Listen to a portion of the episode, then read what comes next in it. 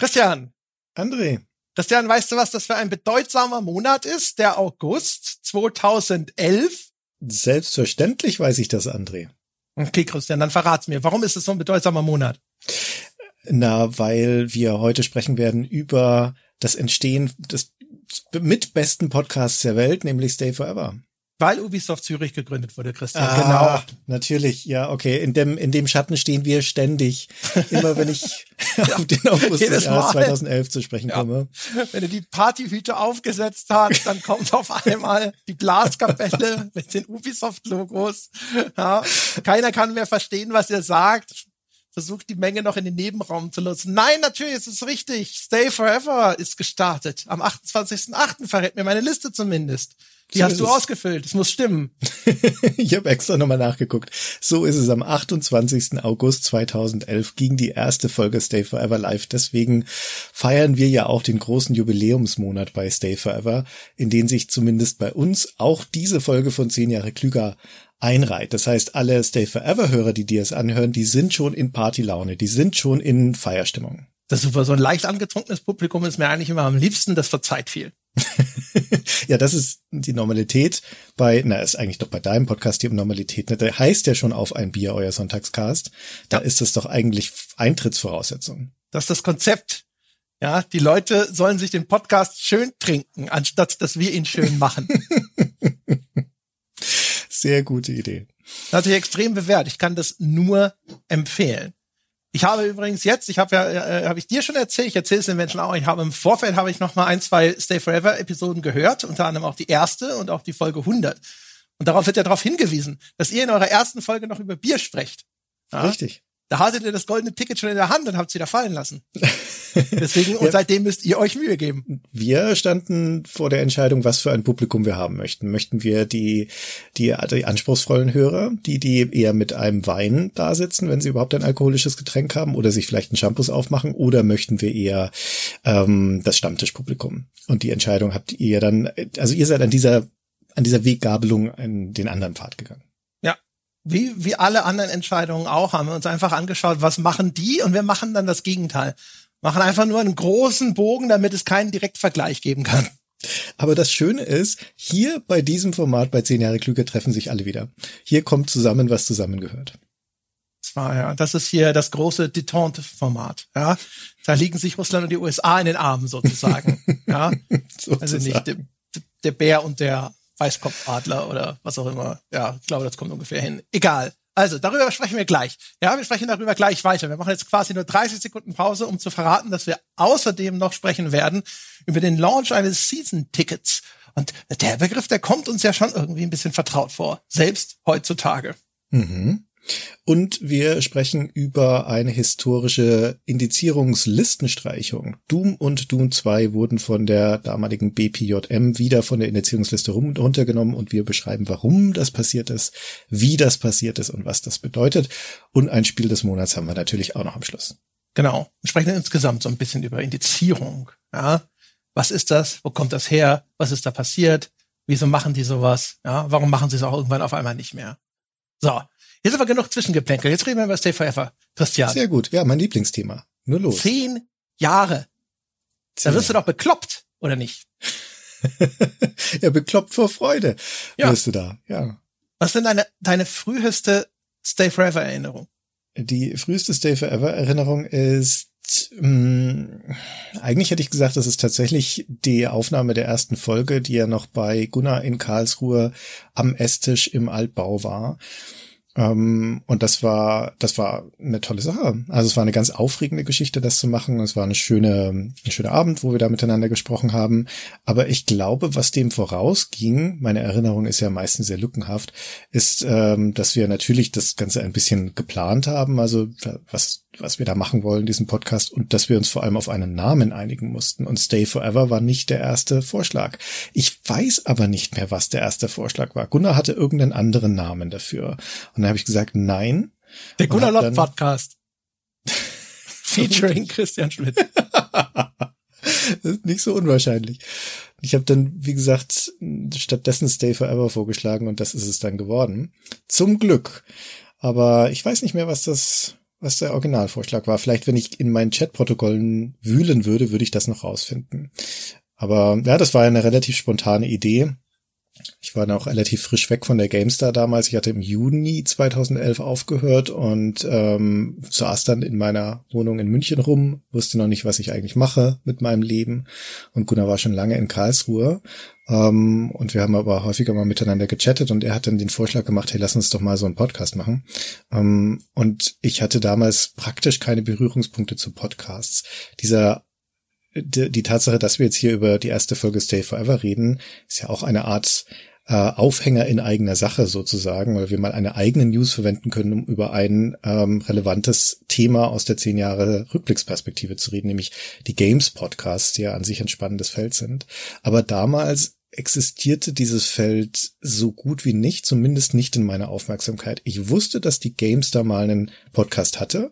Den hatte Michael Obermeier gemacht, von 2007 bis 2010. Und da waren wir normale Redakteure immer mal wieder zu Gast sozusagen, um zu berichten, wenn wir mal irgendwie einen Firmenbesuch hatten oder ein Spiel angespielt haben oder sowas. Dann waren wir da in, in Michaels Radiosendung eingeladen.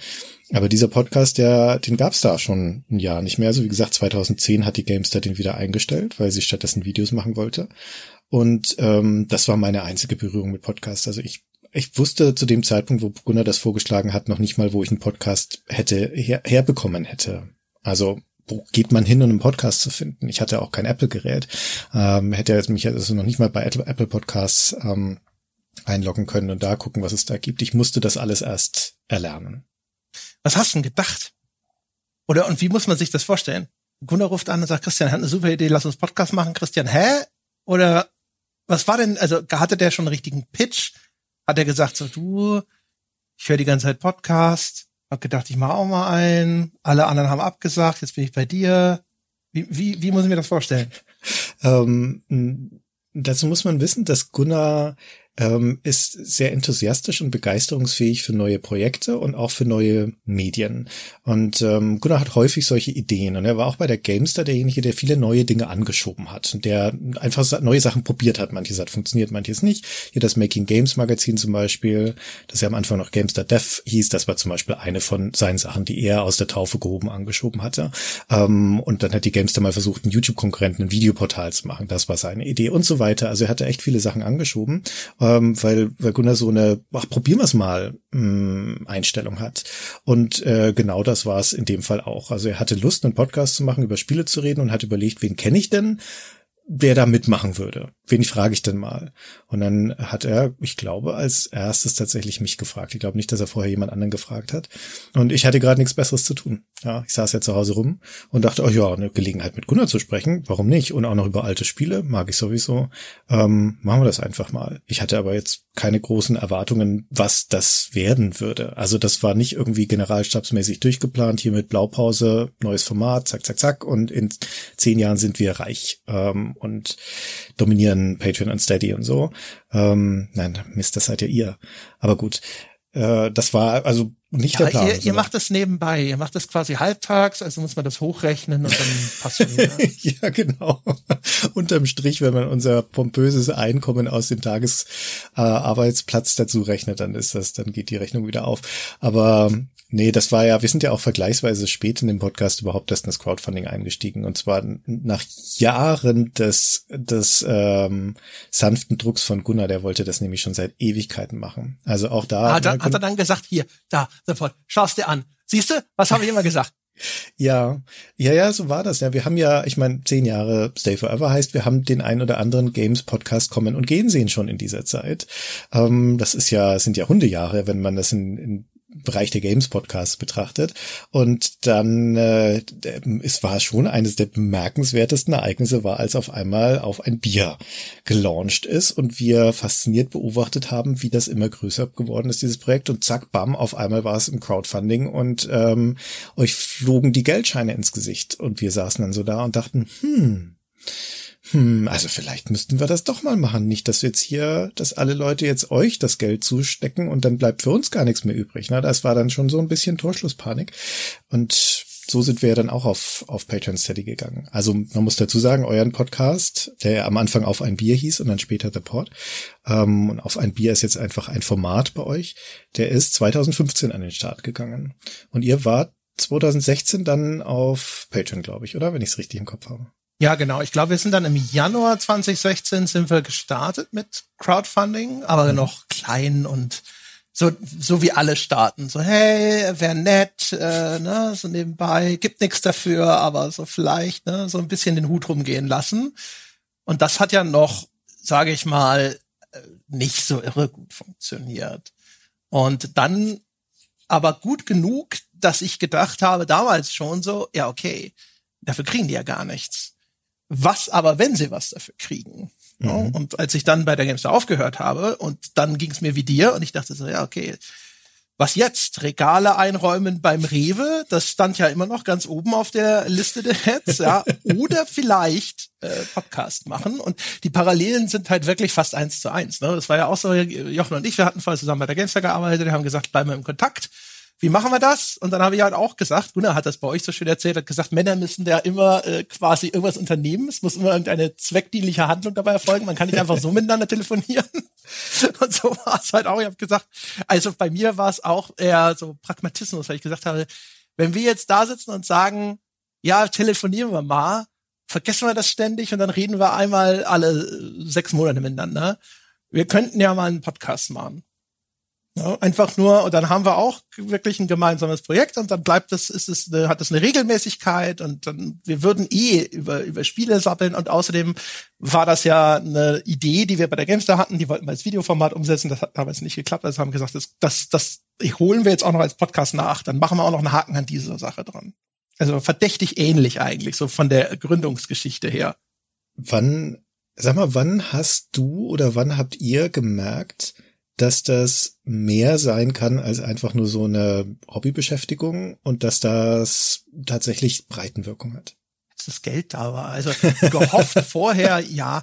Das, der Witz ist, ich hatte damals, ich habe extra jetzt auch für die Folge, weil ich mir schon, weil ich gedacht habe, auch wir werden sehr viel einfach so ein bisschen vielleicht äh, ne, frei über unsere äh, Erinnerungen an so diese Startjahre sprechen. Ich habe extra nochmal, ich habe ja damals diese Gründerförderung bekommen. Das ist so der Ersatz fürs Arbeitslosengeld. Du kriegst im Grunde genommen dein Arbeitslosengeld und du musst nur nicht ständig Bewerbungen nachweisen. Das ist mhm. so ziemlich der einzige Unterschied.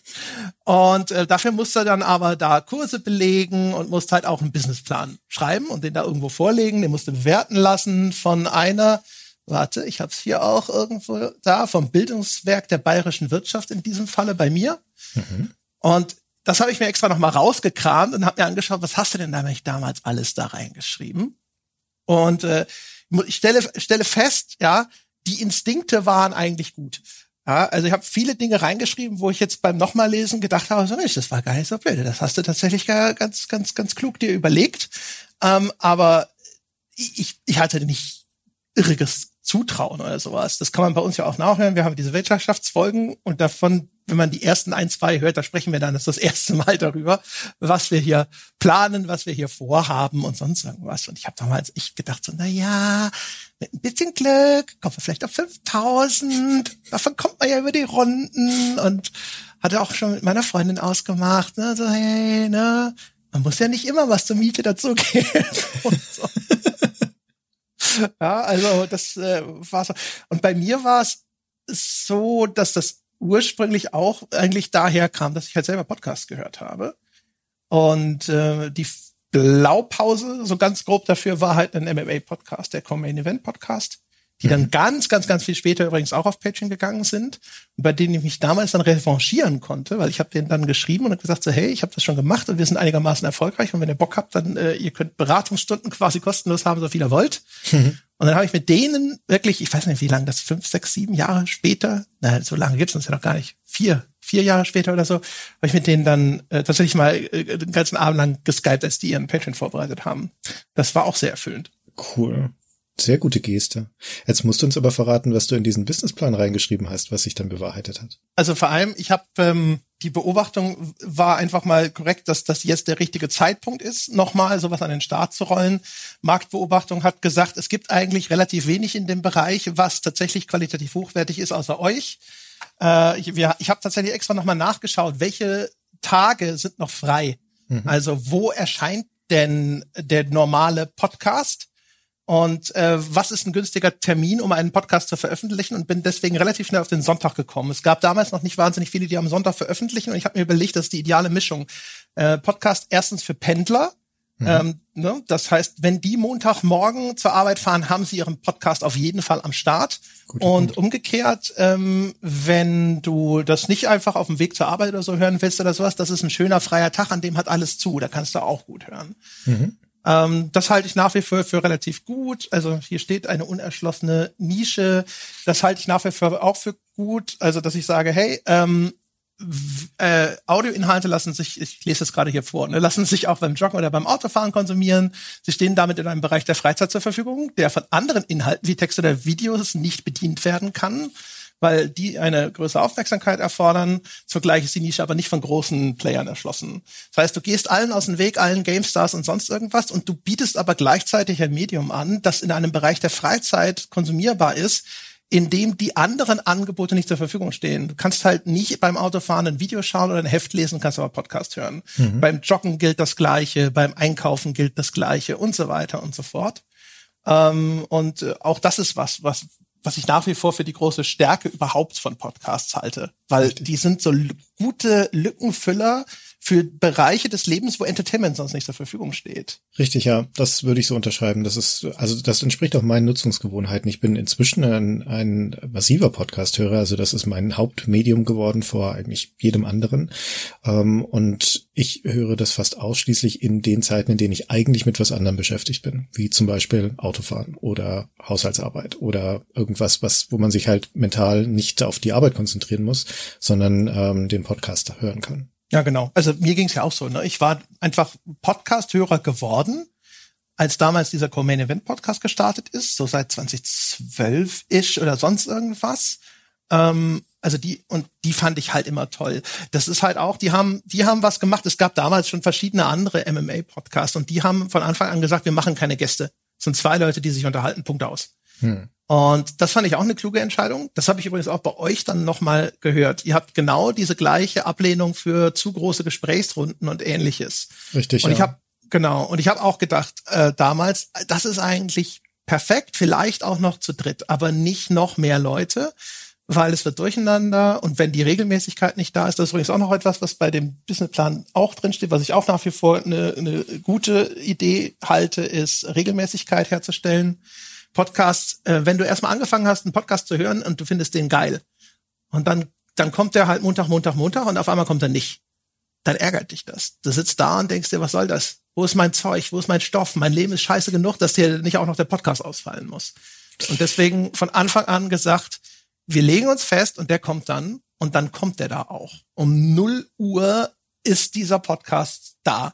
Ja, und das war gerade auch in den Anfangszeiten, äh, wo wo es halt ne, die ersten sechs Monate, da hatte Jochen ja noch einen anderen Job nebenbei und ähm, das war schon teilweise. Ich habe gehört, du hast früher bei euch zum Beispiel auch noch den den Schnitt gemacht. Ja. Und äh, es ist, die Leute haben keine Vorstellung, was das für eine Arbeit ist. Alle außer Lars haben keine Vorstellung, was das für ein Aufwand ist.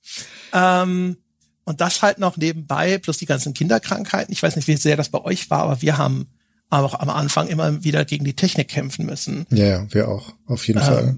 Ja, genau. Also was wir an im Laufe der Jahre an unterschiedlichen Mikrofonen-Setups hatten, und mit wir meine ich hauptsächlich Gunnar, weil der da aus, also Gunnar hat ein, ein das ist das Gegenteil von einem grünen Daumen, wenn es um Audio-Equipment geht. Also das ist jedenfalls das, was Gunnar hat. Er hatte einfach Pech mit seinen Setups. Es hat lange gedauert, bis wir da eine vernünftige Lösung gefunden haben.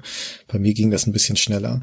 Aber ja, man muss sich da reinfuchsen in diese ganze Technikgeschichte. Also ich kann auch die alten Podcasts von uns nicht mehr anhören, weil sie, also sowohl von der Audioqualität sind sie schwer erträglich, als auch inhaltlich sind sie ganz anders. Also da hat sich, so ein Podcast hat ja auch eine Evolution. Ähm, und ich nehme an, das wird bei euch gerade bei dem Sonntagspodcast auch so sein, dass wenn man da zurückguckt, wie haben wir das am Anfang gemacht, wie machen wir das jetzt, dass man feststellt, man wird viel strukturierter, man hat ein viel besseres Gespür dafür auch, wie so eine Dramaturgie einer Folge funktioniert, wie eine Gesprächskonstellation funktioniert, was an Informationen da rein soll. Also das ist ein, ein ständiger Prozess, der den Podcast dann idealerweise besser macht. Wobei man fest, wir auch feststellen bei Stay Forever, bei so einem Podcast, der so lange läuft und der sich verändert hat im Laufe der Zeit, dass es schon eine Gruppe von Althörern gibt, die Nostalgie empfinden gegenüber den Anfangstagen. Und die sagen, ja, früher war das spontaner, früher war es anekdotenreicher, da wurde auch mal abgeschweift. Ja, dann äh, hast also schon die, die Altfans dabei. Ja, genau. Das kenne ich auch. Wir haben ja sogar angefangen zu sagen, okay, wir machen jetzt nochmal ein anderes separates Format. Das ist im Grunde genommen wie der Sonntagspodcast, ist aber ein bisschen mehr wie die alten Folgen. äh, aber das ist alles schwierig. Die, ein Teil von den Dingen, die wir anders machen, machen wir halt auch anders, weil man rückblickend gesagt hat, ja, das ist eigentlich blöd. Ne? Also das ist irgendwie, das wollen wir auch gar nicht mehr unbedingt jetzt auf die oder die Art machen. Und da kommst du dann auch nicht hin zurück. Also du kannst halt dann nicht, weiß ich nicht, kannst halt einfach nicht mutwillig dich hinsetzen und sagen, okay, jetzt mache ich das nochmal so wie damals, auch wenn ich das doof finde oder sowas. Äh, das geht einfach nicht. Das entwickelt sich zu einem gewissen Grade weiter. Umgekehrt die Sachen, die sich dann nochmal ein bisschen äh, wo man sagen kann, hier können wir die Zeit nochmal zurückdrehen, sind die Sachen, die eher passieren als Reaktion auch auf das Feedback von außen. Also das, der Podcast bei uns ist immer noch viel mehr als bei euch so ein bisschen auch Improvisation. Hm. Ähm, also das ist nicht ganz so strukturiert, auch nicht ganz so klar äh, zusammengeschnitten wie bei euch, aber das ist äh, viel stärker vorbereitet. Während früher, wir haben das uns ursprünglich ja auch als Podcast-Konzept so überlegt, weil wir gesagt haben, wir haben auch keine Zeit. Ich war ja damals noch Chefredakteur bei der GameStar. Ich habe gesagt, wenn ich, ich kann mich da nicht jetzt ewig drauf vorbereiten. Wir müssen jedes Mal bei dem Thema, wir müssen uns auch was aussuchen, setzen uns hin und wir quatschen einfach und das war's. Ja, das ist die, das ist auch die Prämisse und das war in den frühen Folgen auch immer Ansage. Das war ein Disclaimer, der vorausgeschickt wurde. Ja, wir sitzen jetzt hier und reden einfach nur über dieses Thema. Wir haben nichts nachgeschaut. Wir werden auch nichts nachschauen, beziehungsweise ab und zu hört man das, glaube ich, sogar noch zwischen den Folgen irgendwo zwischendrin googeln. also, ja, genau. Und das hat sich halt dann halt hinterher geändert natürlich. Ne? Gerade dann ab dem Moment, wo es ein bezahlter Podcast wurde.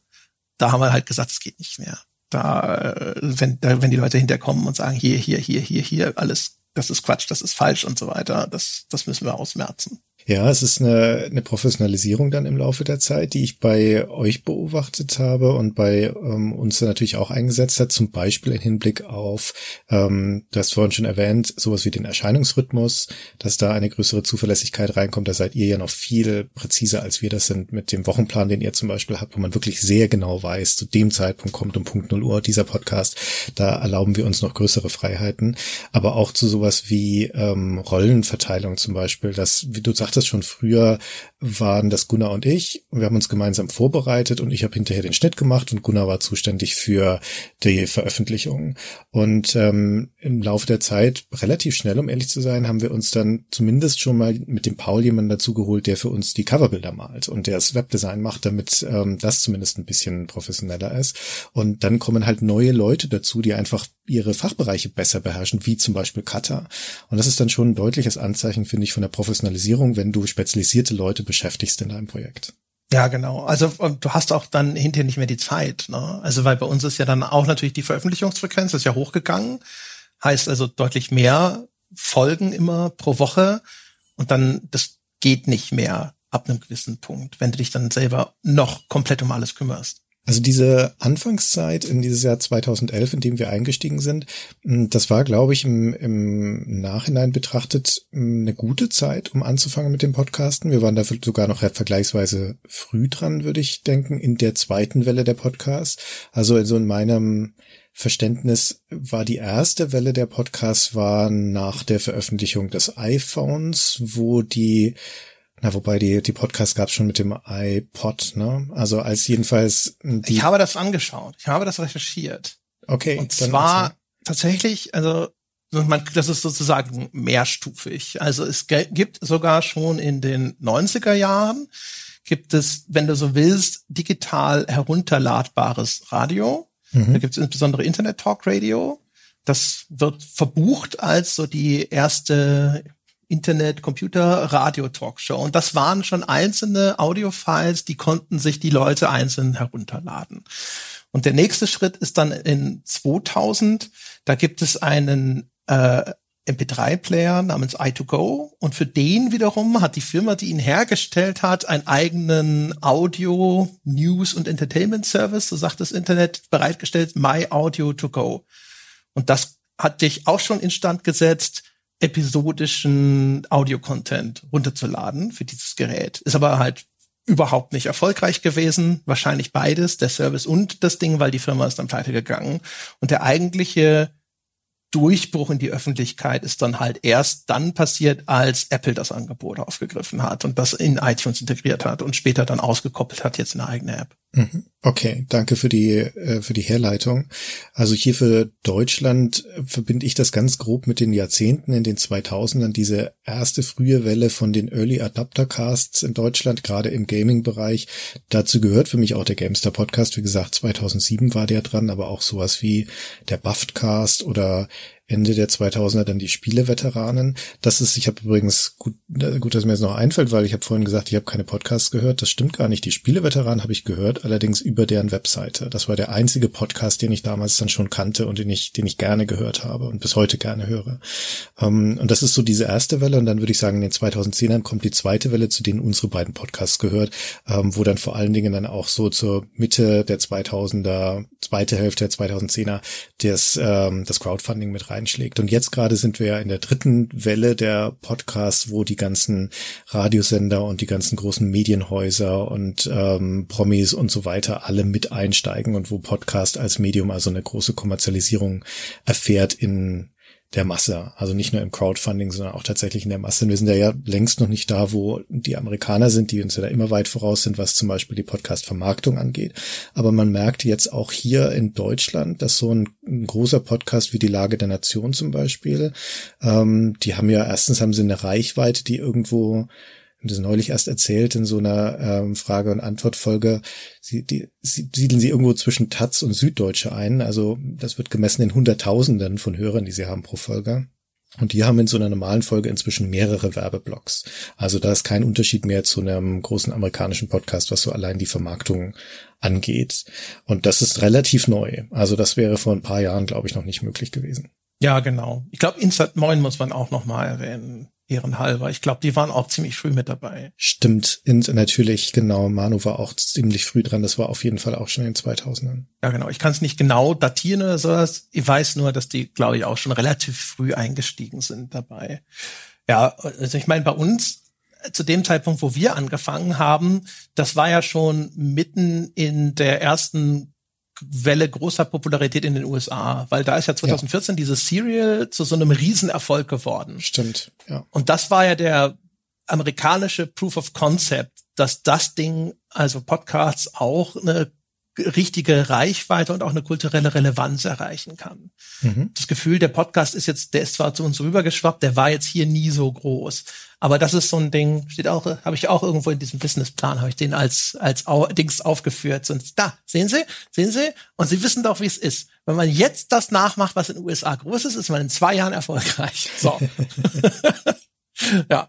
Aber das hat halt schon gezeigt, was da theoretisch möglich ist, wenn man nur den richtigen Nerv trifft. Und das, die haben ja auch schon quasi in der richtigen Sparte vorgelegt. Ne? Diese ganzen True Crime Podcasts oder sowas sind ja auch riesengroß geworden. Und da gibt's ja auch inzwischen, weiß ich gar nicht, ich glaube, die, die SZ und so haben ja auch inzwischen so eigene True Crime Podcasts. Und ich glaube, die ja. haben sogar ein eigenes True Crime Magazin. Beim SZ weiß ich es nicht, aber die, oder vielleicht meinst du die Zeit, weil die haben mit Zeitverbrechen, glaube ich, die haben den, den größten äh, True Crime Podcast gerade und die haben auch ein eigenes Magazin dazu, aber der Stern hat auch Stern Crime und den dazugehörigen Podcast. Und also wenn du jetzt gerade in die Podcast-Chart schau, schaust, da ist jeder zweite Podcast ist irgendein True Crime Podcast. Und es sind aber fast alle davon kommen von Medienhäusern, also entweder von den öffentlich-rechtlichen oder von irgendwelchen großen ähm, Zeitungen, Zeitschriftsmedien und sowas. Die, das ist natürlich ein Trend, der aus den USA rübergeschwappt ist, aber das ist gerade die Sau, durch, die durchs Dorf getrieben, ge, ge, getrieben wird. Ich habe schon mal überlegt, vielleicht können wir da eine Kooperation draus machen, ob wir irgendwie True Crime aufs Gaming übertragen können. Weil das wäre, das wäre, André, wir wären so reich, das wäre der sichere Hit. Ich habe da mal, ich hatte auf Krawall, hatte ich meine Artikelreihe, äh, die, die zumindest grob in die Richtung ging, aber halt eher mit so diesen absurden Geschichten, wie mit dem äh, diesem vermeintlichen Killerautomaten, wie hieß er, Polybius, glaube ich, war ja. das der? Ja, ja, genau. Wo es diese Urban Legend gegeben hat, dass Leute, die an diesem Automaten gespielt haben, sind, keine Ahnung, wahnsinnig geworden und gestorben oder so, ist lang her. Äh, genau, sowas. Also, äh, ich sag mal, äh, da geht was. Christian. Ja, da, ja? da geht schon was. Es gibt ja durchaus ein paar, wir hatten hier bei zehn Jahre Klüger auch schon den einen oder anderen, die eine oder andere Erzählung von Verbrechen im Games-Kontext. Das ist dann halt meistens eher was wie Betrug, Unterschlagung oder irgendwelche solchen, solchen Dinge. Aber naja, irgendwo muss man ja anfangen und ähm, und Gericht, Spiele vor Gericht ist ja nun, gibt es diverse Fälle schon. Da stirbt halt nur leider nie jemand. Vielleicht findet man aber selbst da irgendwas. Ja, das ist wahr. Das ist, äh, da ist viel White-Collar-Crime und ansonsten sexuelle Belästigung. Also falls äh, unsere beiden Podcast-Imperien, The Pod und Stay Forever, irgendwann in näherer Zukunft ähm, eine, eine Auskopplung haben, die entweder in den Crime-Bereich geht oder in Self-Improvement, also so Lebenstipps und psychologischen Rat, dann wisst ihr, wo es herkommt, weil das nämlich die großen Trends im Podcasting so der, der letzten Jahre sind. Bin echt genau. gespannt, wie es da weitergeht. Der SEO-Podcast quasi alleine über Metrics bestimmt, ja. Wir haben auch überhaupt kein äh, Interesse an dem Thema. Man wird auch hören, dass wir es sehr lustlos vortragen. Und dann werden wir trotzdem damit so erfolgreich, ja, dass wir es gezwungenermaßen immer weitermachen müssen. Weil wir das Benzin für unsere Yacht sonst nicht finanzieren können. ja. Ja, aber Erfolg ist ein gutes Stichwort, weil ne, wir Stay Forever und The Pod sind ja, ähm, ich würde sagen, die mit, zumindest mit die erfolgreichsten Gaming-Podcasts. Da ist ja noch sowas wie der Petecast da draußen, wo, immer, wo es mir immer wahnsinnig schwerfällt zu beurteilen, wie erfolgreich der Cast ist. Also in schierer Hör Hörerreichweite ist es jenseits von allem vermutlich. Ähm, aber in Bezug auf das Crowdfunding, also auf die Unterstützer, die wir haben und ähm, die Beträge, die dabei auch rumkommen, sind wir schon im Gaming-Bereich so die großen Podcasts bei uns. Aber das hat ja doch eine, übergreifend. Bitte? Weil wenn du dir anschaust, was so Crowdfunding-mäßig unterwegs ist oder sowas, also zumindest von denen, die es öffentlich machen, gibt's jetzt nichts irgendwie so viel, was jetzt ein reiner Podcast wäre, wo du drauf zeigen könntest, dass du da. In Deutschland. In mhm. Deutschland, genau. Ja, ja in genau. USA, um Gottes Willen. ja, aber die USA, USA sind da ja. Ne? Ja, das stimmt. Ähm, aber du hast recht, ne? Wie, wie gesagt, viele von den populären großen Podcasts da draußen sind von äh, Medienanstalten, kommen auch gerne vom Radio, vom öffentlichen Rechtlichen und sowas. Ne? Zum Beispiel das Corona-Update, und das ist ja, glaube ich, der zumindest im letzten Jahr mit Sicherheit der meistgehörte Podcast gewesen hier in Deutschland. Das ist ja vom NDR zum Beispiel. Ähm, mhm. Und bei in diesen unabhängigen Bereichen, äh, in denen wir uns bewegen, da ja, da ist es natürlich ein kleineres Brötchen, aber da sind wir schon wiederum mit die größten Podcasts, gerade auch was die Unterstützermenge angeht. Also wir beide zusammen, The Pod und Stay Forever, hat stand jetzt so etwas über 10.000 Unterstützer. Da ist mit Sicherheit eine Schnittmenge dazwischen von Leuten, die beide Podcasts unterstützen, aber selbst wenn wir jetzt mal ein Viertel abziehen, sind wir noch immer noch irgendwo zwischen 7.000 und 8.000 Unterstützern. Also ich sag mal, da gibt's Printmagazine da draußen, die würden sich freuen, wenn sie so einen Abo-Bestand hätten. Ja, und vor allem mit der Personaldecke dahinter. ja, genau, mit der Kostenstruktur, ja. Ja. ja. Das ist ja der große Vorteil eigentlich der Podcast-Landschaft, dass das eine echte Chance ist für so Mini-Betriebe wie unsere. Ja. Also du sitzt nicht da und sagst, okay, wir brauchen ein Layout, wir brauchen, äh, wir haben Druckkosten, wir müssen irgendwie in Vorleistung gehen, heißt, wir 10.000 Hefte drücken, dann müssen wir eine Versandlogistik haben. Soll das in den Handel? Wie kriegen wir das in den Handel? Wir brauchen noch einen Großhändler, der muss das irgendwo hinstellen. Wer geht kontrollieren, ob es wirklich im Bahnhof steht und so weiter und so fort. Also ne, jetzt mal das, das Extrembeispiel Print genommen. Und bei einer Webseite, da ist es zwar auch einfach, selbst für einen Einzelnen, so erstmal nur das Ding in die, ins, ins, ins Web zu stellen. Aber du hast halt heutzutage diese Discovery-Problematik. Das heißt, dann, no, ne, du, du stehst halt irgendwo in so einem Wald und es ist kein idyllischer deutscher Wald, sondern es ist einer von diesen Redwood-Wäldern in den USA, wo die Bäume 200 Meter hoch sind und du bist mittendrin und außer dir sind da nur zwei Grizzlies. ja, und dann versuch mal, ja, aus, äh, keine Ahnung, aus den zwei Wanderern, die sich auch in die Ecke verirrt haben, hinterher mal wenigstens 2000 zu machen. Und das ist schon der Unterschied. Zumindest war er das. Natürlich jetzt, wo das so populär geworden ist mit dem Podcast, wird das da auch immer problematischer. Das ist eine, ist aber jetzt eine Problematik, die ist nicht unbedingt neu. Die hat sich natürlich immer noch mehr verschärft, je mehr, äh, je größer dieser Wald wird, je mehr Bäume da drin stehen.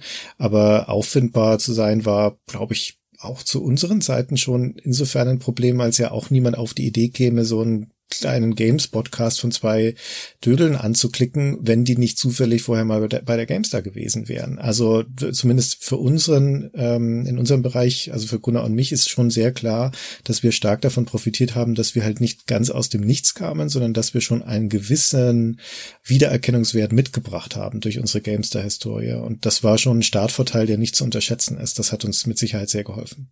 Ja, genau. Hab ja immer gesagt, ne, man hat äh, zehn, also zum damaligen Zeitpunkt 15 Jahre in die, in die Kasse eingezahlt.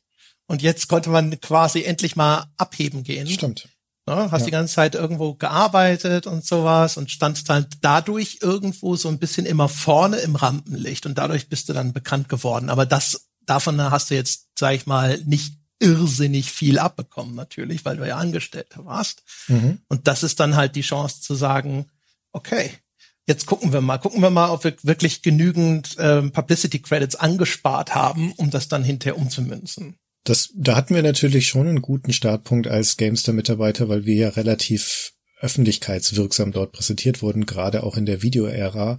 Und es war ja auch diese Ära so vom die 2010er, Anfang der 2010er, wo eher eigentlich Let's Plays und YouTube der Trend waren. Wir haben ja vor nicht allzu langer Zeit zum Beispiel über den Start von Gronk gesprochen und den Start der Let's Plays. Und es sind ja auch einige von der GameStar erfolgreich in die Richtung abgebogen. Also Fabian Siegesmund zum Beispiel oder die GameTube-Jungs. Oder ähm, und wir sind auf den Podcast abgebogen und ähm, ja, wir haben halt auch Radiogesichter. Ne? Also, wobei bei dir ist es eigentlich, wäre es eigentlich viel naheliegender gewesen, in Richtung Video zu gehen, André. Warum Podcast? Ja, aus den erwähnten Gründen. Bei Video, da trete ich ja nicht nur in Konkurrenz zu den etablierten Verlagen, sondern auch zu den ganzen etablierten YouTubern. Hm. Also das, ich, ich habe ja eine grüne Wiese gesucht. Ich habe ja irgendwie den nicht überfischten Ozean gesucht, wo ich wenigstens mein kleines Netz ins Wasser halte und dann sind ein paar Fische drin. Und wo ich eben nicht direkt mit dem Kutter und dem 10 Kilometer Schleppnetz antreten muss, damit dahinter noch was bei rumkommt. Und deswegen, also weiß ich nicht. Also ich habe damals immer gedacht, so das ist die, also die Erfolgswahrscheinlichkeit ist dann einfach so viel geringer, als wenn du dir einen relativ unbestellten Acker suchst wo du dann auch wirklich was anbieten kannst, was es nicht schon 95 Mal irgendwo an anderen Ecken gibt und dann eben häufig auch einfach besser, weil das Leute sind, die sind so etabliert und die haben schon auch einfach so viel mehr Geld. Weil, weißt du, bei der GameStar hatte ich, da hatte ich ein ganzes Studio zur Verfügung und Equipment und erfahrene Medienschaffende, die für Beleuchtung und weiß der Himmel was alles zuständig waren. Und ähm, ich habe zwar mein ganzes Leben lang immer irgendwo mit einem Fuß in so einem Videobereich gehangen mit äh, Unterbrechungen hier und da. Ähm, aber das, wie in allem, ich sag das ja immer, ich bin, ich bin halt eigentlich so ein Allrounder, weißt du? Ich kann halt alles ein bisschen, aber nichts richtig. Und deswegen habe ich mir gedacht, nee, nee, such dir lieber das nächste, das du ein bisschen können könntest. Ja, das war eine gute Entscheidung und auch eine gute Entscheidung zur richtigen Zeit. Denn wenn wir jetzt gucken auf, also ja, 2021 auf die Games Podcast Landschaft hier in Deutschland, dann ist, haben wir schon die Situation, dass das ziemlich dünn wird, das Feld einfach auch deswegen, weil es mindestens mal mit The Pod und Stay Forever schon zwei Platzhirsche in diesem Bereich gibt, die ziemlich viel Aufmerksamkeit binden. Und es gibt da draußen ziemlich viele gute deutsche Spieleprojekte, ähm, wie zum Beispiel Game Not Over von Paul, der bei euch in den Altbier-Folgen immer präsent ist, oder Okay Cool von Dom, oder das Games Insider Projekt von Benedict, oder die Nerdwelten, oder, oder, oder. Also die Liste ließe sich noch weit verlängern von Podcasts, die ich wirklich gut finde und die auch alle in der einen oder anderen Form ein Crowdfunding haben, aber die sich einfach schwer tun, die Aufmerksamkeit zu bekommen, die wir haben, ähm, vermutlich einfach auch deswegen geschuldet, weil der Teich in dieser Nische dann halt doch klein ist. Ja, ich glaube, das sind verschiedene äh, Faktoren. Ne? Also einmal hast du sicherlich aber auch das World of Warcraft Problem. Ne? Also jedes Spiel, das dann Jahre nach World of Warcraft kam und gegen und, und ein Herausforderer war, musste gegen alles antreten, was World of Warcraft in der Zeit schon geschaffen hat. Richtig. Ne? Das heißt, wenn du heute bei uns Abonnent bist, dann kriegst du irgendwie 1000 Bonusfolgen. Also du hast halt, hast halt eine irrsinnige Auswahl an Bonusinhalten und kannst dich dann dort bedienen und kannst dir die Rosinen rauspicken. Ja? Und das für sechs Euro im Monat, André. Das ist ja der Wahnsinn. Und eine Bratpfanne gibt's auch noch dazu. Genau, wir bitten immer nur um sechs, aber es geht schon ab fünf. und ähm, das musst du äh, doch nicht dazu sagen. Das sehen die Leute dann, ja. Das, Ich finde ja keinen Weg dran vorbei. Aber ähm, weißt du, das, das ist halt schon dann natürlich erstmal ein großer Vorteil. Ja, oder auch einfach, ne, und auch das gleiche Ding, was ich vorhin über die großen YouTuber gesagt habe. Wir haben jetzt schon ganz andere Möglichkeiten. Das heißt, wir haben einen viel größeren Output zum Beispiel. Und wenn jemand da steht und sagt so, okay, da kriege ich jetzt hier vier Folgen die Woche und hier kriege ich halt eine Folge alle zwei Wochen oder sonst irgendwas, das, das ist natürlich schon auch nochmal ein Unterschied.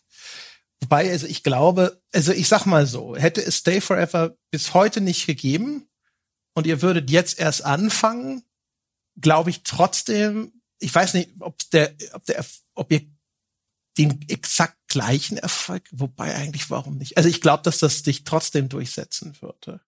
Ich glaube, dass das, ähm, dass das eine Qualität hat, die trotzdem, ne, die, die Sahne schwimmt oben, sagt man ja immer.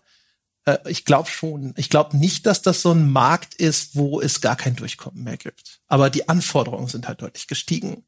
Ja, ähm, also stimmt, man müsste vorbei natürlich an dem jeweiligen Standard. Das gilt sicher nicht nur im Gaming-Bereich, das gilt natürlich auch in allen anderen Podcast-Bereichen. Und es gibt ja sehr, sehr breite und sehr viele Nischen von den Podcasts. Ähm, und da gibt's in der Regel immer den einen oder die zwei Top-Podcasts und die setzen halt gerade den Maßstab. Aber natürlich wäre es nicht unmöglich, da drüber zu kommen. Entweder mit ähm, besserer Qualität oder, und das ist eigentlich sogar das Wahrscheinlichere, indem man halt in irgendeiner Form schon irgendeine Reichweite mitbringt. Sei es, indem man Promi ist oder eine bekannte Marke hat oder sowas. Ich meine, der GameStar-Podcast zum Beispiel, den gibt's ja wieder. Ne? Der ist ja 2017 neu aufgelegt worden und er ist halt Teil von GameStar Plus. Ähm, dementsprechend würde ich denken, dass das, also das ist ein sehr erfolgreiches Abo-Programm, das die GameStar da hat. Vermutlich, wenn man einfach jeder Plus-Abonnent ist, glaube ich, automatisch auch Podcast-Hörer. Wenn man diese Zahl zugrunde legen würde, dann wäre vermutlich das der erfolgreichste Podcast im Gaming-Bereich. Aber es ist natürlich schwer zu sagen und das ist vor allem, es ist auch dadurch natürlich ein bisschen limitiert wiederum, dass die GameStar das an ihr Plus-Abo ähm, gekoppelt hat, diesen Podcast. Aber Gesetzt den Fall, Gamester würde jetzt morgen sagen, wir wollen den Retro-Gaming-Bereich aufrollen und machen, äh, rollen da den nächsten Podcast an den Start. Naja, das wäre schon ein interessanter Konkurrent, würde ich sagen. Allein schon wegen der Reichweite, die die Marke mitbringt. Ja, wobei, also ich, was ich glaube ist, wer, wer Fan von sowas ist, also gerade bei diesen sehr klar umrissenen Nischen, wenn du so möchtest. Ein Retro-Fan wenn die GameStar ein Produkt rausbringt, das genauso gut ist oder auch annähernd so gut ist wie Save Forever, dann hören die beides. Da bin ich mir sicher. Das ist, das ist die große Frage, die ich habe, wenn wir in die Zukunft blicken von Podcasts, denn das ist ja jetzt ein Massenmedium geworden in Deutschland, was aber nicht heißt, dass es nicht auch noch weiter wachsen könnte. Aber ich glaube, mittlerweile gibt es schon eine große Zahl von Leuten, die Podcasts hören und insbesondere in unserem ja eher technikaffinen Publikum sowieso. Mm, aber das, das Endliche ist, glaube ich, noch nicht mal unbedingt deren Ausgabebereitschaft Podcasts kosten ja in der Regel nicht so viel. Also es gibt ja eh ein kostenloses Programm und wenn du aber bereit bist zu unterstützen, dann sind das ja in der Regel immer so einstellige Beträge im Monat. Also da kann man sich schon zwei, drei, vier, wie auch immer leisten. Der limitierende Faktor ist schlichtweg die Zeit. Denn Podcasts, gerade wenn wir jetzt mal The Pod nehmen zum Beispiel, ist ja nicht nur so, dass ihr einen hohen Output habt, also mit in der Regel vier Folgen in der Woche, die sind auch noch relativ lang. Also in Summe kann man mm, in der Woche so sechs, sieben Stunden, würde ich sagen, locker The Pod hören, plus wenn man später eingestiegen ist, natürlich euren enormen Backkatalog. Das ist, da sind wir auch wieder bei dem World of Warcraft Phänomen. World of Warcraft ist nicht nur der ja, der Maßstab, sondern es ist halt auch ein wahnsinniger Zeitfresser, weil der teuer Content so groß ist. Und ähm, ich frage mich schon, ob wenn nicht ein spannendes neues Angebot kommt, und das muss noch nicht mal unsere Nische sein, das kann auch irgendein komplementärer Podcast sein, der halt einfach so faszinierend ist, ja. True Crime trifft Fußball zum Beispiel und zack, auf einmal wollen das alle unsere Hörer hören und dann sagen sie, ja gut, ich mag The Pod und Stay Forever immer noch, aber ich habe keine Zeit mehr dafür. Ja, und dann sind sie weg. Ja, also wie gesagt, einen Teil, auf einen Teil ist das sicher anwendbar. Aber ich glaube halt umgekehrt, also und bei euch glaube ich das noch ein bisschen mehr als bei uns, weil ihr einfach in der Hinsicht einfach viel schärfer umrissenes Profil habt. Ne? Ihr seid halt der Retro-Podcast. Punkt. Und bei uns ist es ja sehr bunt gemischt. Ne? Es ist ja eher so wie, hey, wir sind das Spielemagazin zum Hören, und es gibt das, ja. und es gibt das, und es gibt das.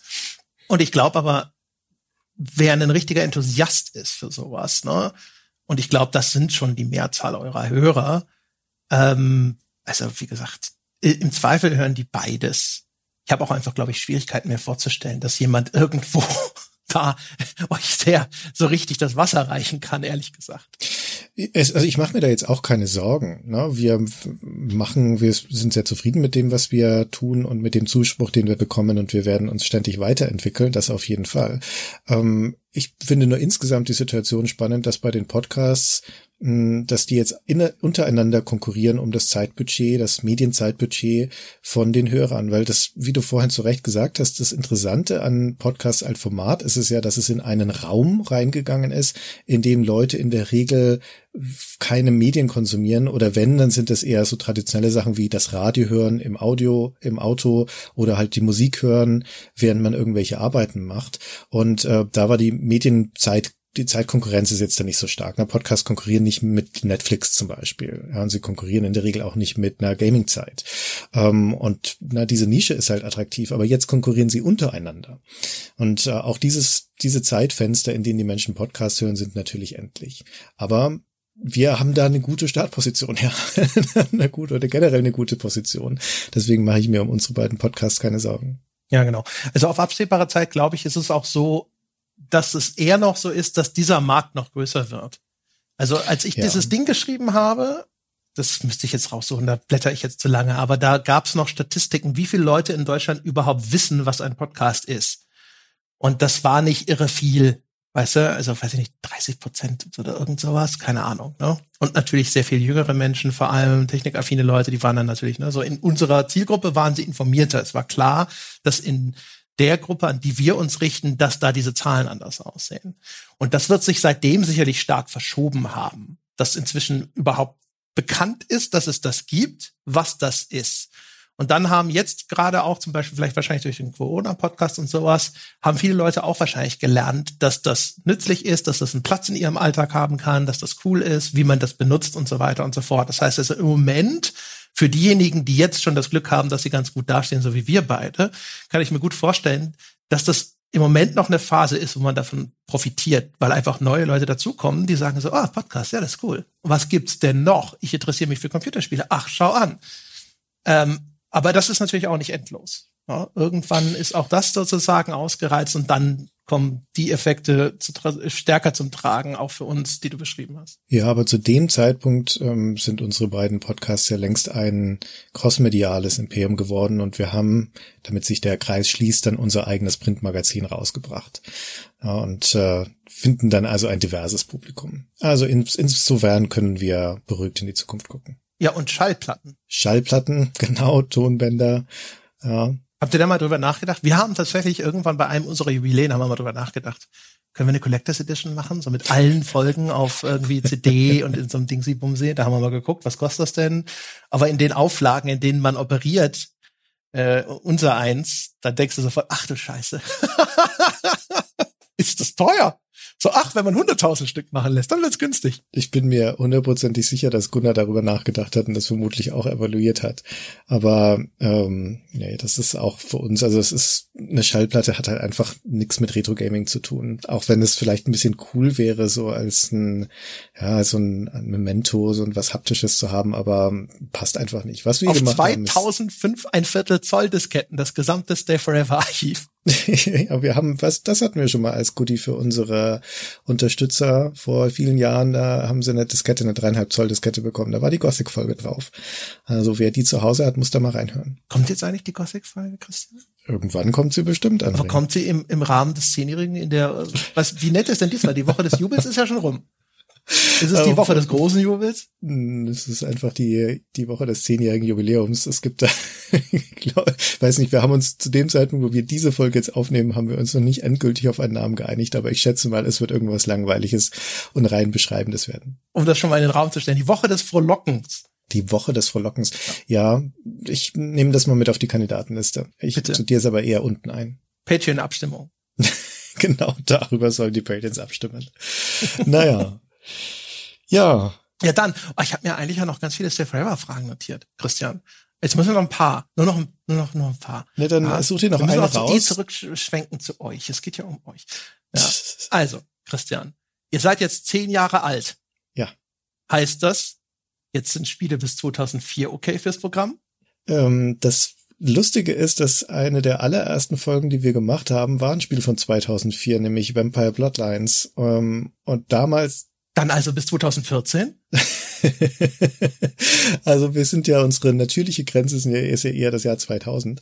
Ähm, aber theoretisch, ja. Also ich würde sagen, die frühen 2000er kämen jetzt auch schon in Frage für Stay Forever. Aber es gibt so viele Spiele aus der Ära davor, die wir noch nicht behandelt haben. Deswegen ist jetzt unsere, unsere Not in diese Zeit zu gehen, ist nicht so groß. Gothic 2 und Gothic 3 sind jetzt auch dabei. Ja?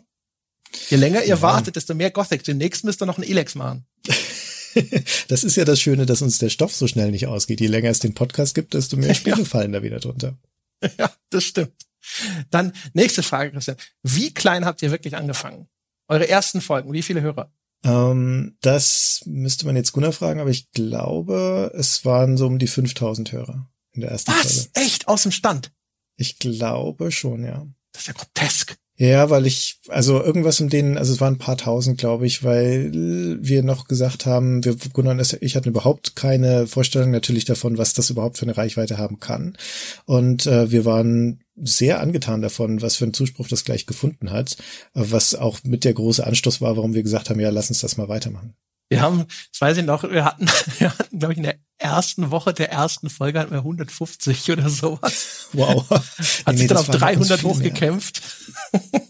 Ich weiß auch nicht genau warum, aber ich meine, Gunnar war ja auch damals schon, er hatte sein eigenes Blog, der hatte, weiß nicht, ob er auf Twitter schon aktiv war, aber na, der hatte auf jeden Fall diese ganze Social Media Geschichte und sowas. Also der konnte das natürlich auch streuen.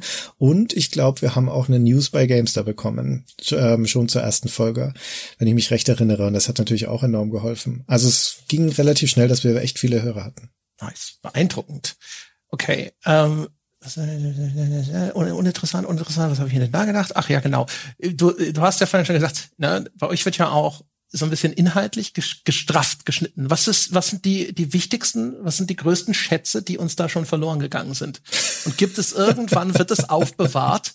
Ihr seid ja sonst sehr darauf bedacht, archivarischer Verpflichtung nachzukommen. Ist ja. also irgendwo ein Ordner auf deinem Computer, äh, wo wir hinterher per testamentarischer Verfügung oder sonst irgendwie daran kommen können. Äh, das, die ursprünglichen Aufnahmen sind alle, liegen alle noch irgendwo bei mir in, ähm, in der Cloud, in Archivfolder, äh, Foldern, aber die möchte natürlich keiner mehr sehen, weil es Folter wäre, ähm, und keiner hören vor allen Dingen. Aber wir haben, ich glaube auch in unserem ersten Jahr oder sowas, habe ich mal alle Äs, die ich aus einer Folge rausgeschnitten habe, hintereinander geschnitten und das haben wir veröffentlicht als so einen kleinen Gag zwischendurch. Das müsste noch irgendwo rumschwirren. Was sind ja nicht nur Äs? Ich habe gehört, auch, auch Abschweifungen wurden schon rausgenommen. Ja, ja. Also ich meine, Menschen, es gibt ganz wenige Menschen, die von Natur aus druckreif sprechen und die glatt sprechen. Das ist übrigens eine Fähigkeit, die ich wahnsinnig bewundere, weil ich kann es nicht so gut. Ne? Man hört das ja in, hier in zehn Jahre klüger zum Beispiel, wie es nicht so stark nachbearbeitet wird wie die Stay Forever Folgen. Da hört man unseren natürlichen Gesprächsduktus sehr stärker. Ähm, und ich bewundere das wahnsinnig, wenn Leute sehr geübt, sehr präzise und sehr artikuliert sprechen können, weil das eine seltene Fähigkeit ist. Und Gunnar und mir ist das nicht gegeben. Das heißt, wir bearbeiten allein deswegen schon stark nach, weil wir uns sonst nicht ertragen könnten. Das ist auch schiere Eitelkeit.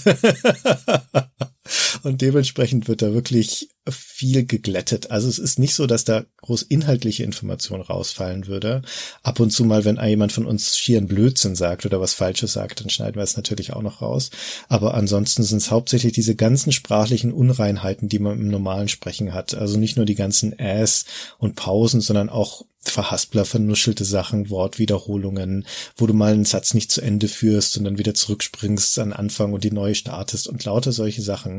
Und das summiert sich doch ganz ordentlich. Also typischerweise haben wir auch bei einer Stunde Bruttoaufnahmezeit kommen am Ende ja irgendwas zwischen 45 und 50 Minuten netto Podcast dabei raus. Da muss doch noch mehr. Da ist doch, da weiß ich nicht, Viertelstunde äh, hier äh, über ehemalige Vorgesetzte und sonst irgendwo muss da doch auch dabei sein. Wo wir, während wir über irgendwelche Spiele reden, einfach mal unvermittelt über frühere Vorgesetzte schimpfen, meinst du? Und das schneiden ja, wir dann raus. Ja. Boah, das hat er mir damals aufs Auge gedrückt. Und dann hat, oh, dann habe ich den Text zurückgekriegt, dann war es auch nicht gut. Ja, 1A-Bewertung und dann hieß es wieder, nee, hier, da, oben, unten Nee, tatsächlich. Warum sollten wir sowas auch rausschneiden, wenn es äh, solange es nicht in die Beleidigung von einzelnen Personen geht, aber das, das tut es natürlich nicht. Nee, da sind wir doch zum Glück strukturiert genug, um uns solche großen Abschweifungen nicht mehr zu leisten. Das war in den ersten Folgen anders. Ja, das ist ja auch einer der Gründe, warum manche Leute da nostalgisch sind, weil da sind wir oft minutenlang und weit vom eigentlichen Thema abgeschwiffen, um über irgendwelche anekdotischen Dinge zu reden.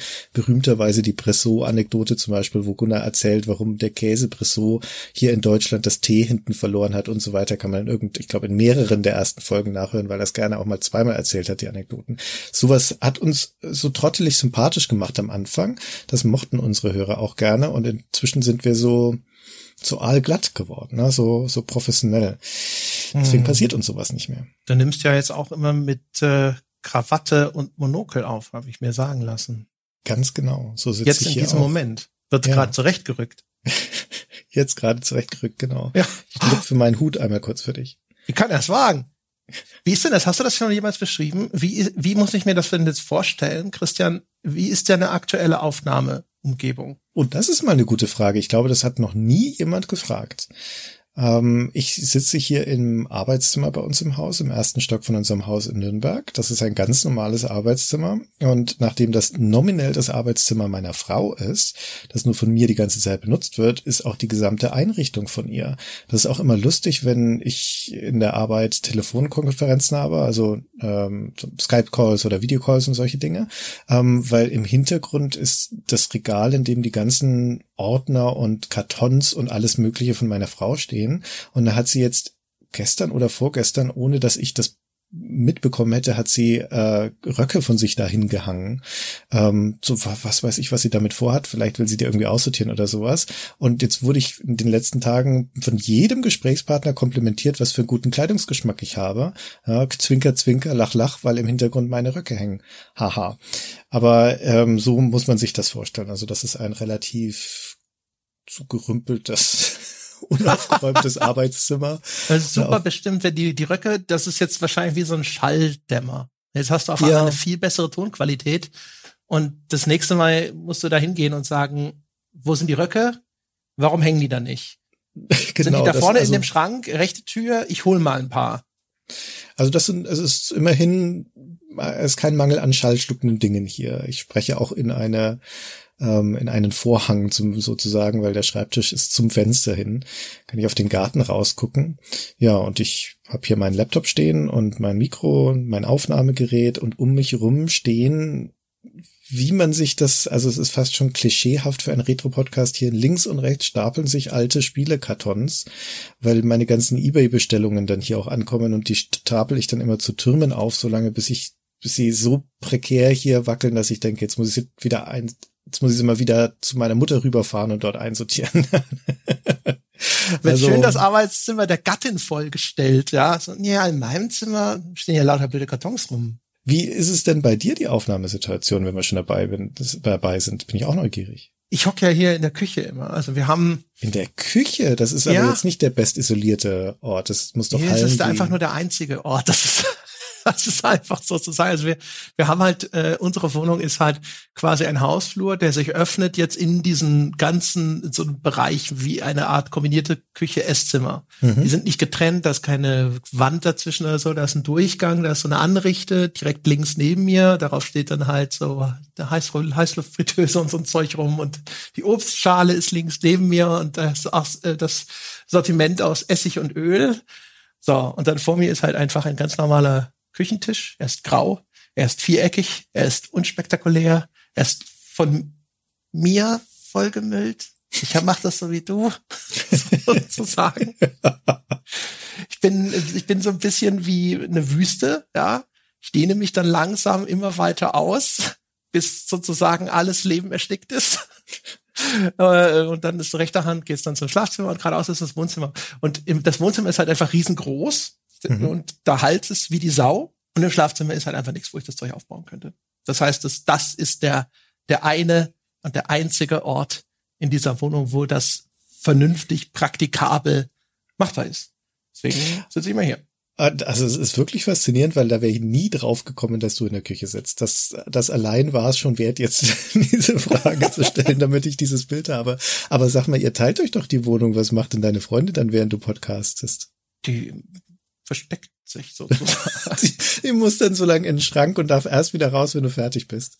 Ja, also das ist das ist tatsächlich, ich habe das auch schon mal beschrieben. Also jetzt natürlich sonst, äh, die hat äh, ihr Homeoffice im Wohnzimmer halt aufgeschlagen.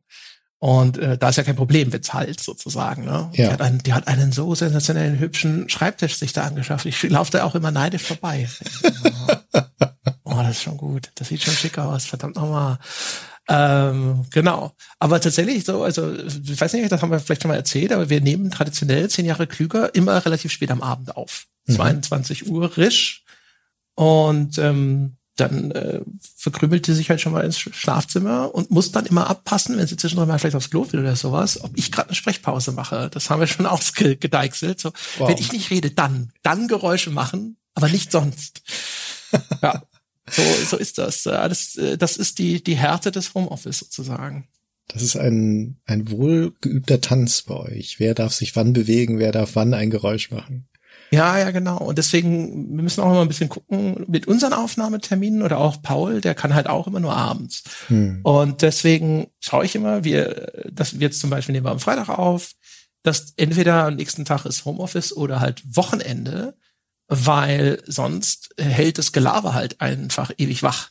Ja. Und äh, wenn sie zur Arbeit muss, muss sie früh aufstehen. Mhm. Das ist die, ne? Der hat halt nicht, ist halt kein Podcaster, der dann sagt, okay, ich wälze mich noch mal rum, stehe ich halt erst um zehn auf oder sowas, ja. Und ähm, da, äh, da, da muss ich dann halt immer gucken, dass ich darauf Rücksicht nehme, so gut es geht. Verständlich.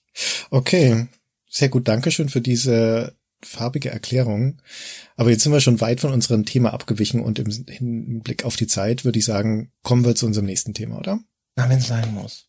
Gibt es eigentlich eine unterschätzteste äh, Stay Forever Folge? Eine, wo du sagst so, Boah, die hat kaum jemand gehört, aber das ist völlig unverdient, aber ist die so toll. Mm, nee, weiß ich nicht, es liegt aber auch daran, dass ich gar keinen großen Überblick über die Abrufzahlen habe. Ähm, diese ganze, das ganze Podcast-Hosting und die dazugehörige Statistik, da kümmert sich Gunnar drum.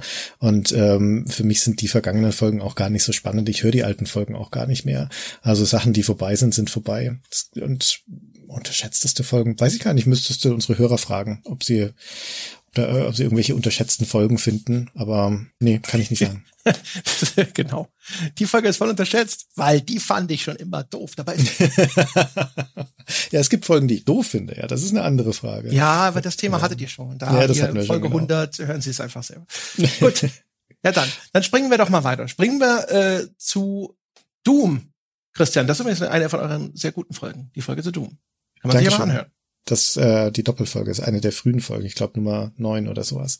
Ja. Aber ja, Doom, da sind wir wieder bei der GameStar, denn die Nachricht, die wir uns hier rausgesucht haben, stammt von GameStar.de und zwar vom 31. August, also das Ende des Monats im Jahr 2011 und da berichtet die GameStar mit Berufung auf anderen que andere Quellen davon, dass offensichtlich Doom und Doom 2 nicht mehr indiziert sind. Ab sofort. Eine Entscheidung, die die Bundesprüfstelle für jugendgefährdende Medien getroffen hat, so wie sie damals noch hieß. Seit diesem Jahr heißt sie ja, wie heißt sie jetzt? Äh, Bundeszentrale für Kinder und, und Jugendmedienschutz, genau. Ja, ja, ja. genau. BZKSF F, nee, GBZKM, BZKM. So, das müssen wir uns in Zukunft merken. Das ist Nach verwirrend, dass sie alle zehn Jahre immer ihren Namen ändern muss. Ich habe sie noch als BPJS äh, damals kennengelernt, als ich als Redakteur angefangen habe. Dann war es BPJM. Jetzt ist es dieses andere Kürzel, das ich mir überhaupt nicht merken kann. Stell dir vor, wie das für Gunnar sein muss. Der kennt sie wahrscheinlich noch als GJS. Hm, ja, könnte sein. also das war ein Altersgag, das ist sehr lange her. Jedenfalls ist das die Instanz, die in Deutschland darüber entscheidet, ob Medien, und das müssen also nicht nur, nicht nur Spiele, sondern das sind zum Beispiel auch Filme oder Musikstücke oder auch Comics und Bücher, Schriftstücke und so weiter, ob die auf ähm, dem Index landen, also indiziert werden oder nicht. Und bevor wir über die Entscheidung sprechen, die dazu geführt hat, dass Doom und Doom 2 da wieder runter sind, müssten wir, glaube ich, erstmal kurz erklären, wie man da eigentlich draufkommt, André. Was ist denn das mit dieser Indizierung? Genau. Ich, ich hätte vor, sogar noch ein bisschen früher anzusetzen. Gerne. Ich könnte, ich, ich habe vorbereitet, noch mal ein bisschen kurz zu erzählen, wo kommt es denn ursprünglich her? Mhm. Weil das ist eigentlich echt ganz interessant mit der Indizierungspraxis, wo die denn ihre Ursprünge hat. Man kann da heute auf die Webseite gehen von der BZKF, wie sie jetzt heißt, und die haben einen Abriss ihrer Geschichte dort veröffentlicht. Bei denen fängt diese Geschichte aber im Jahr 1953 an. Mhm. Tatsächlich fängt ihre Geschichte aber eigentlich 1926 an. Und wenn ich jetzt erzähle, wie diese Geschichte so losgeht oder sowas, wird man aber sehr schnell wahrscheinlich verstehen, warum sie den Teil vielleicht ausklammern.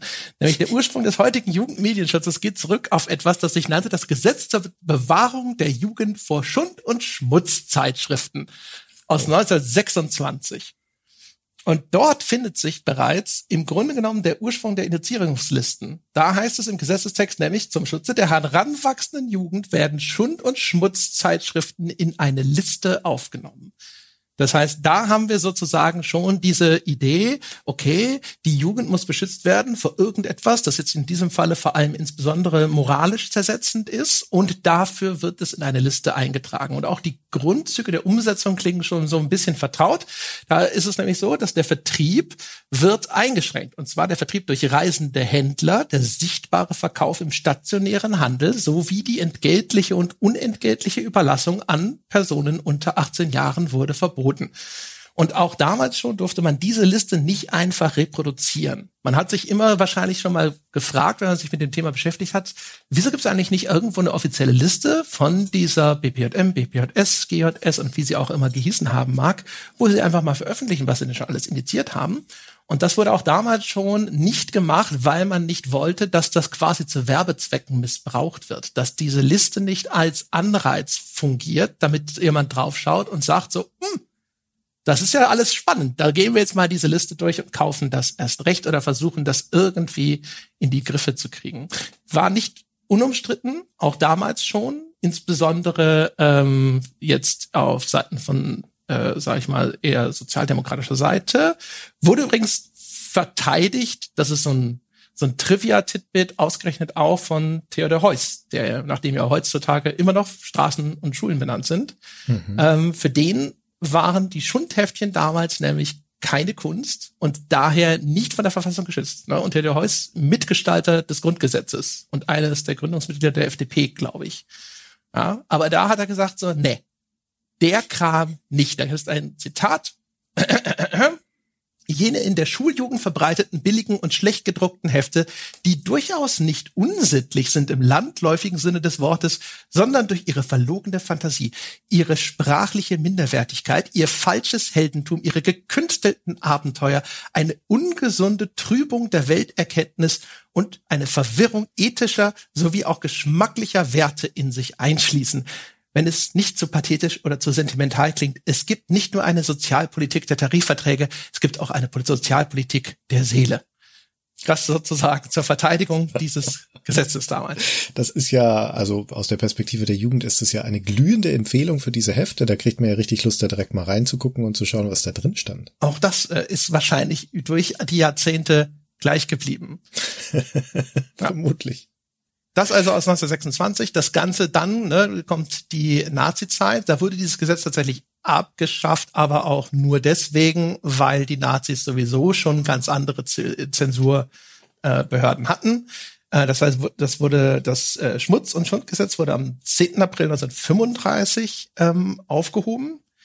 Aber dann, so heißt es, die Indizierung jugendgefährdender Schriften sollte gemäß einem Erlass der Reichsschrifttumskammer vom 25. April 1935 mittels der Liste 2, da sind sie wieder, die Listen der für Büchereien und Jugendlichen ungeeigneten Druckschriften erfolgen, die dann erstmals 1940 entschieden und Wunder, oh Wunder, darin standen dann eben auch zum Beispiel all die Werke, die damals bei der Bücherverbrennung Opfer geworden sind. Hm. Hm. So. Unmittelbar nach dem Krieg geht's jetzt erstmal weiter. Und zwar das ist auch nochmal ganz interessant. Direkt nach dem Krieg, da äh, gab es, ähm, da war es so, dass die, die Presse in Deutschland noch alliierter Kontrolle unterzogen war und Presseerzeugnisse brauchten zunächst eine Lizenz von den Besatzungsmächten. Du konntest nicht also damals irgendwie frei hingehen und einfach irgendwo eine Zeitung rausgeben oder sonst irgendwas, sondern du brauchst eine Lizenz dafür. Das wurde dann erst 1948 aufgehoben. Und sofort quasi 1949 stand dann die CDU auf der Matte und forderte eine Wiedereinführung von Gesetzen, die irgendwelchen jugendzersetzenden Einflüssen entgegenwirkten. Da gibt es einen Antrag vom 14.10.1949 in Bonn und dem heißt es, die Bundesregierung wird ersucht, angesichts der die deutsche Jugend und die öffentliche Sittlichkeit bedrohenden Entwicklung gewisser Auswüchse des Zeitschriftenwesens ein Bundesgesetz gegen, und jetzt wird's vertraut, Schmutz und Schund vorzulegen. Ja, und da sieht man auch wieder, das ist so die direkte Parallele zu diesem äh, Gesetz ne, gegen die Schmutz- und Schundzeitschriften. Äh, deswegen finde ich, ist diese Ahnenlinie schon relativ deutlich, ne, wie sie so hervortritt. Ja. Und jetzt kommen wir aber erst zu 1953, das, wo auf der Webseite von der BZK, Gott, M, ja, das dauert noch ein bisschen, bis ich das, bis das flüssig von der Zunge geht, ja. äh, niedergeschrieben ist. Denn 1953 wird dann vom Deutschen Bundestag das Gesetz über die Verbreitung jugendgefährdender Schriften, GJS, beschlossen. Das tritt 1953 in Kraft und darin vorgesehen ist eben eine Bundeszentrale für Kinder- und Jugendmedienschutz. Ja, und damit ist dann auch quasi die äh, diese Beurteilungsbehörde, aus der dann die uns bekannte BPJS hervorgeht, auch quasi schon im Gesetz vorgesehen damit sind wir jetzt bei den Anfängen. Die BPJS wird gegründet auf Basis dieses Gesetzes und hat ihre erste, ihre konstituierende Sitzung. Ist noch nicht eine Sitzung, in der irgendwas passiert, aber ihre konstituierende Sitzung hat sie am 18. Mai 1954 und die erste richtige Sitzung, wo dann über die Indizierung von Medien auch tatsächlich entschieden wurde, 9. Juli 54. So ging's los. Hatte natürlich damals mit Computerspielen noch nichts zu tun. Nee, genau. Das dauert noch 30 Jahre. Da sind wir dann im Jahr 1984. Da wird nämlich die erste Entscheidung der BPJS damals noch gefällt, die sich mit Computerspielen beschäftigt. Wir sind ja hier durchaus noch in der Frühzeit von Computer- und Videospielen. Die gibt es ja nun als größeres Medium seit den 70ern. Die frühen, in den frühen 80ern kommen sie dann auch in größerer Masse in die Spielhallen nach Deutschland, auch in die Heimcomputer. Und die äh, BPJS indiziert am 19. Dezember 1984 die ersten drei Spiele. Spiele. Und das sind Battlezone, River Raid und Speed Racer. Und Indizierung heißt in diesem Fall, also es gibt hier zwei Listen, auf denen so eine Indizierung, auf denen so ein Titel gesetzt werden kann. Die Liste A, das ist die, ähm, die, die wir landläufig als indizierte Spiele kennen. Da kommen die Medien, werden die Medien draufgeschrieben, die als jugendgefährdend gelten und Indizierung heißt, es gibt dann ein Werbeverbot, es darf also nicht mehr ähm, beworben werden, es darf nicht mehr im Handel äh, platziert werden, nur noch unter der Hand, also es darf durchaus noch verkauft werden, aber nicht mehr offen. Ähm, und das ist die Liste A. Und dann gibt es noch die Liste B und da werden Medien draufgesetzt, die nicht nur jugendgefährdend sind, sondern möglicherweise auch noch äh, einen Straf Straftatbestand erfüllen, wie zum Beispiel äh, Volksverhetzung oder so etwas. Und das muss aber gerichtlich geprüft werden. Und wenn diese gerichtliche Prüfung durch ist, dann wird der Titel entweder auf die Liste A befördert, wenn sich, wenn festgestellt wird, kein Straftatbestand, oder es geht auf eine andere Liste, nämlich die der beschlagnahmten Medien, weil die dann äh, beschlagnahmt werden können. Genau. Das sind nämlich ja immer noch zwei Paar Schuhe. Das hat sich ja dann auch über die gesamte Zeit so durchgezogen, dass es einmal strafgesetzliche Tatbestände gab, wie beschrieben, ne? also insbesondere sowas wie eben äh, Gewaltverherrlichung, Volksverhetzung und sowas. Und über alle, alle Jahrzehnte hinweg, in denen ja verschiedene Instanzen in unterschiedlicher Art und Weise an diesem Thema Jugendschutz und Ähnlichem beteiligt waren. Also ne, auch später mit der Einführung verbindlicher USK-Kennzeichen, BPJS, BPJM und so weiter, das blieb davon ja immer unberührt. Das heißt also, die Staatsanwaltschaft, die konnte immer noch hingehen und sagen, ist jetzt trotzdem beschlagnahmt. Es gab ja dann hinterher, nachdem die USK rechtsverbindlich wurde, gab es ja eine größere Rechtssicherheit, weil das eine Sicherheit vor der Indizierung bedeutet hat. Wenn du eine USK-Freigabe bekommen hast, 16, 12, 18 oder sonst irgendwas, konnte danach die BPJM nicht mehr hingehen und sagen, wird jetzt trotzdem indiziert. Das davor warst du sicher, vor der Staatsanwaltschaft nicht. Die hätte theoretisch kommen können und sagen können, doch, ist unserer Meinung nach trotzdem kritisch.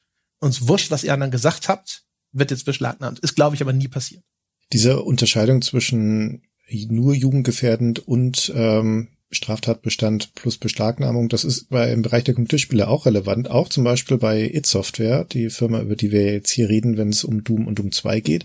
Denn ähm, Doom und Doom 2 sind einfach auf der Liste A, also nur jugendgefährdend. Ähm, aber der frühere Titel von It Software, nämlich Wolfenstein 3D, der stand auf der Liste B und wurde dann beschlagnahmt, weil er verfassungsfeindliche Symbole enthält. Also Swastikas, äh, Hakenkreuze und äh, Bilder von Adolf Hitler und so weiter. Da gab es übrigens auch, also auch das ist übrigens etwas, was sich durch die Geschichte des Jugendmedienschutzes durchzieht, gab es direkt von Anfang an Fragen über die Zuständigkeit.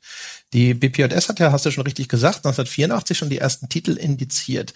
Und 1985 wurde dann aber nochmal die Zuständigkeit der BPJS für Teledienste, so nannte man sowas damals noch, normierend geklärt weil es nämlich damals schon Diskussionen gab, so Moment mal, sind die denn dort überhaupt zuständig? Und das wird über den, den Zeitraum, in dem der Jugendmedienschutz in Deutschland existiert, immer wieder eine Frage sein, mit immer dann, wenn neue Techniken aufkommen, zum Beispiel. Wenn das dann hinterher nicht mehr allein über irgendeinen Datenträger vertrieben wird. Die ganzen Gesetzestexte, die sprechen ursprünglich noch über Datenträger und ähnliches jetzt in Spielereien als Download erhältlich. Wer ist jetzt hier zuständig? Und da wird ja dann bis in die Gegenwart immer wieder nachgebessert, um in dem Versuch, dort Klarheit zu schaffen, welche von den verschiedenen Einrichtungen sind zuständig, haben wir nicht eigentlich sowieso zu viele, können wir das irgendwie zusammenlegen. Gut, nun sind wir also ähm, im Jahr 1984 bei diesen ersten Indizierungen für Spiele und ziemlich genau zehn Jahre später, nämlich im Mai 1994, kommt es dann zu Entscheidung Nummer 4637 der BPJS und das ist die Indizierung des ersten Dooms. Und sieben Monate später kommt dann auch Doom 2 dazu. Landen diese beiden Spieler auf dem Index. Ähm, wir sind hier auch in einer Zeit, gerade noch in den äh, späten 80ern, wo die Gründe für die Indizierung teilweise noch breiter waren als heute, wo man ja, also heutzutage sind Indizierungsgründe fast ausschließlich extreme Gewaltdarstellung, Gewaltverherrlichung, ähm, solche Dinge. Und in diesen frühen Indizierungsbegründungen, da finden sich aber vor allen Dingen auch noch so Sachen wie Kriegsverherrlichung, also grundsätzlich die Darstellung von Kriegshandlungen, selbst in zum Beispiel Simulationen wie Silent Service, diese U-Boot-Simulation, die wurde indiziert wegen der realistischen Kriegsdarstellung oder auch wenn ein Atomkrieg zum Beispiel dargestellt oder thematisiert wurde, konnte das ein Grund für eine Indizierung sein. Also waren ja Zeiten des Kalten Krieges, na, da waren das noch viel sensiblere Themen, als das heute der Fall waren. Man merkt also aber auch schon in den 80er, 90ern, dass es da einen Wandel der Spruchpraxis gibt, dass da teilweise sich also die Beurteilungskriterien verändern.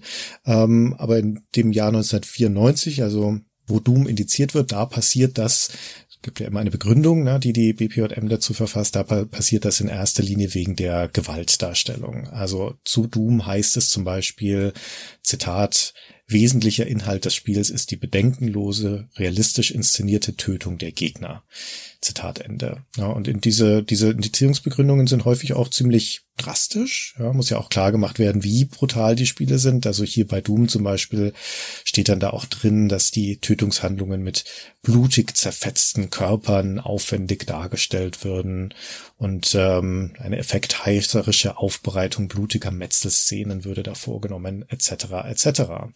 Und das gipfelt dann in dem Satz oder in der Zusammenfassung, dass auch eine kritische Bewertung des aggressiven Spielinhalts dem Spieler aufgrund der hohen Dichte der Kämpfe gar nicht mehr möglich sei.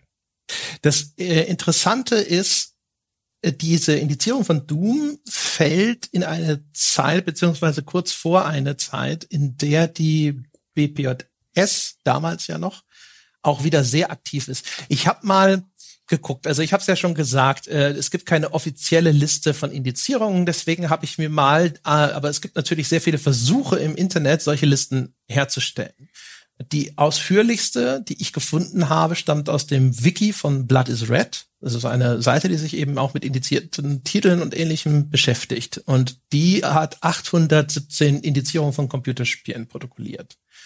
Die habe ich mir jetzt mal geschnappt, ja, und habe hier mal äh, Data Mining betrieben. Christian.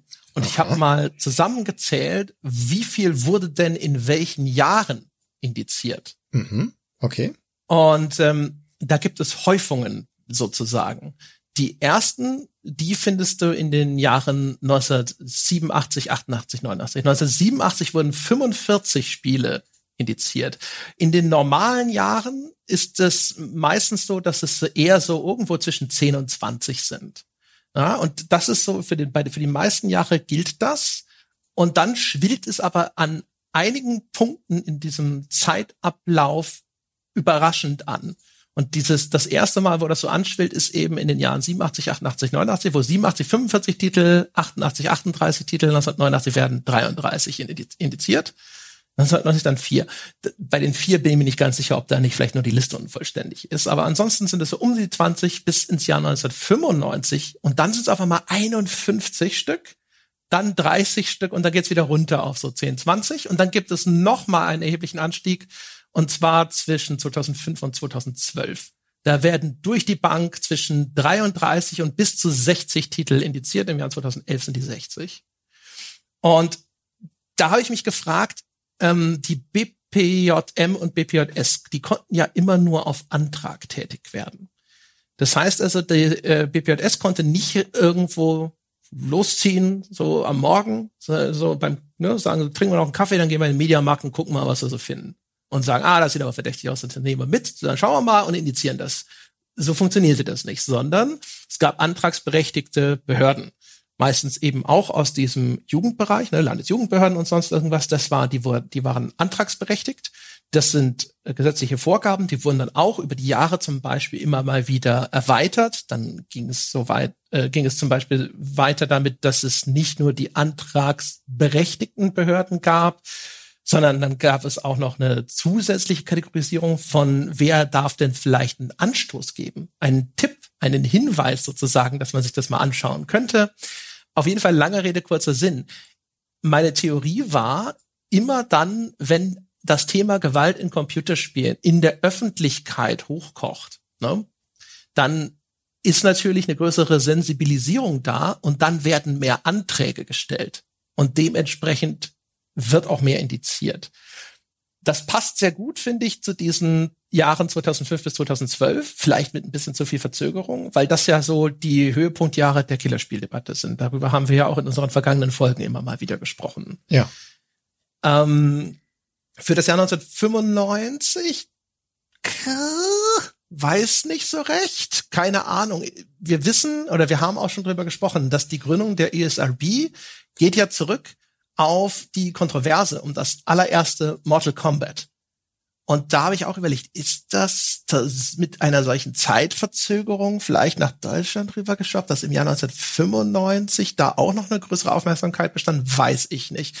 Und dann diese ersten Jahre 87, 88, 89. Ich habe erst gedacht, das lag vielleicht daran, dass so viele äh, Plattformen existiert haben und dass diese ja. Spiele dann alle fünffach indiziert wurden. Das ist aber nicht der Fall gewesen. Ich habe versucht, diese Liste durch über äh, äh, zu bereinigen, dass nicht so viele Duplikate drin sind und habe das dann aber auch nach ein zwei Jahren schon wieder abgebrochen, weil das waren einfach, die war nicht relevant. Hier war mal eine Doppelung, da war mal eine Doppelung, weil eine englische und eine deutsche Version, aber die äh, ganzen Einzelindizierungen für unterschiedliche Plattformen waren in dieser Liste schon gar nicht enthalten. Das heißt also, da da muss ich, da fange ich an, Fragezeichen dran zu machen. Ich weiß nicht, ob 87 da schon irgendwie eine größere Debatte gab. Ich hatte das Gefühl, dass die These an sich eine gute Tragfähigkeit besitzt, aber bei der Überprüfung war ich wieder ein bisschen im Zweifel. Also das, was du gerade schon als Theorie genannt hast, nämlich, dass da äh, Spiele mehrfach drin sein könnten, wenn sie zum Beispiel auf verschiedenen Plattformen erscheinen, das wäre jetzt auch mein erster Gedanke gewesen, auch deswegen, weil das ja die leichteste Form der Indizierung ist, eine Folgeindizierung wegen Inhaltsgleichheit. Wenn ein Spiel eben in einer anderen Version nochmal rauskommt, auf einer anderen Plattform als Game of the Year Edition und so weiter, dann kann sie mal direkt wieder indiziert werden. Aber wenn du sagst, du hast das darum bereinigt, dann würde ich auch denken, dass es entweder hat es etwas mit äh, der Zeithistorie zu tun, unter anderem auch mit Sensibilität. Also für Command, of, Command Conquer Generäle zum Beispiel oder Generals, wie er die Englisch-US-Version hieß, das kam 2003 raus. Und ähm, just in dem Jahr begann auch der Irakkrieg, ähm, kurz vorher, kurz vor der Veröffentlichung von Generals. Und deswegen ist die die deutsche Version von Generäle ist auch deswegen Standepede indiziert worden, weil gerade ähm, dieses realistische Kriegsszenario etwas von von Generals etwas zu nah an ähm, dem allgemeinen Kriegsgeschehen in der Welt war. Also das mag eine Rolle spielen, aber dann kann auch schlichtweg eine Rolle spielen, wie viele Spiele denn eigentlich im Markt sind. Und zumindest für den PC ähm, ist, sind die Mitte der 90er der absolute Höhepunkt, was die schiere Menge an Releases angeht. Also es wurden nie mehr Spiele für den PC released ähm, als äh, Mitte der 90er. Wobei heutzutage mit Indie und sowas, gut, da mag das nochmal anders aussehen, aber jetzt in dieser Ära der kommerziellen, im Handel vertriebenen Spiele.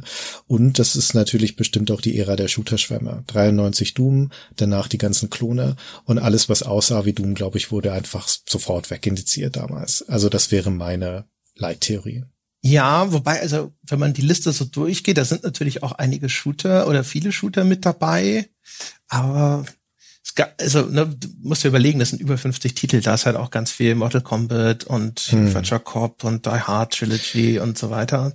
Was ich, aber ich habe auch, ich habe äh, in meinen Notizen daneben geschrieben auch CD-ROM Fragezeichen, ja.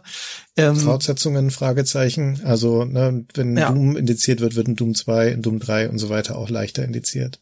Genau, wobei man muss überlegen, das müsste ich jetzt, das kann ich nicht aus dem FF sagen, das ist auch etwas, das muss das kam erst später, diese Inhaltsgleichheitsklausel. Zu Anfang musste die BPJM jede einzelne Version neu für sich prüfen. Deswegen ist auch in den frühen Jahren häufig Indizierung 1, englische Version, Indizierung 2, deutsche Version und so weiter mit drin. Und das musste separat geprüft werden. Und erst später hat man dann quasi nachgetragen, dass bei Inhaltsgleichheit mit einem verkürzten Verfahren sozusagen direkt gesagt werden darf, okay, das ist jetzt auch indiziert, das ist das gleiche Ding, nur halt in Deutsch oder in einer Game of the Year Edition oder sonst irgendwas. Aber das kam auch erst später. Ich müsste jetzt nur, wüsste jetzt leider nicht aus dem FF in welchem Jahr. Okay.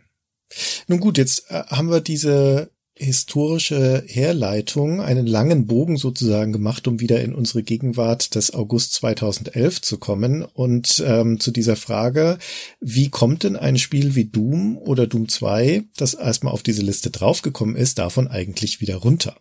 Und da gibt es grundsätzlich zwei Möglichkeiten, wie das passieren kann, nämlich entweder mehr oder weniger automatisch, denn so eine Indizierung gilt nur für 25 Jahre.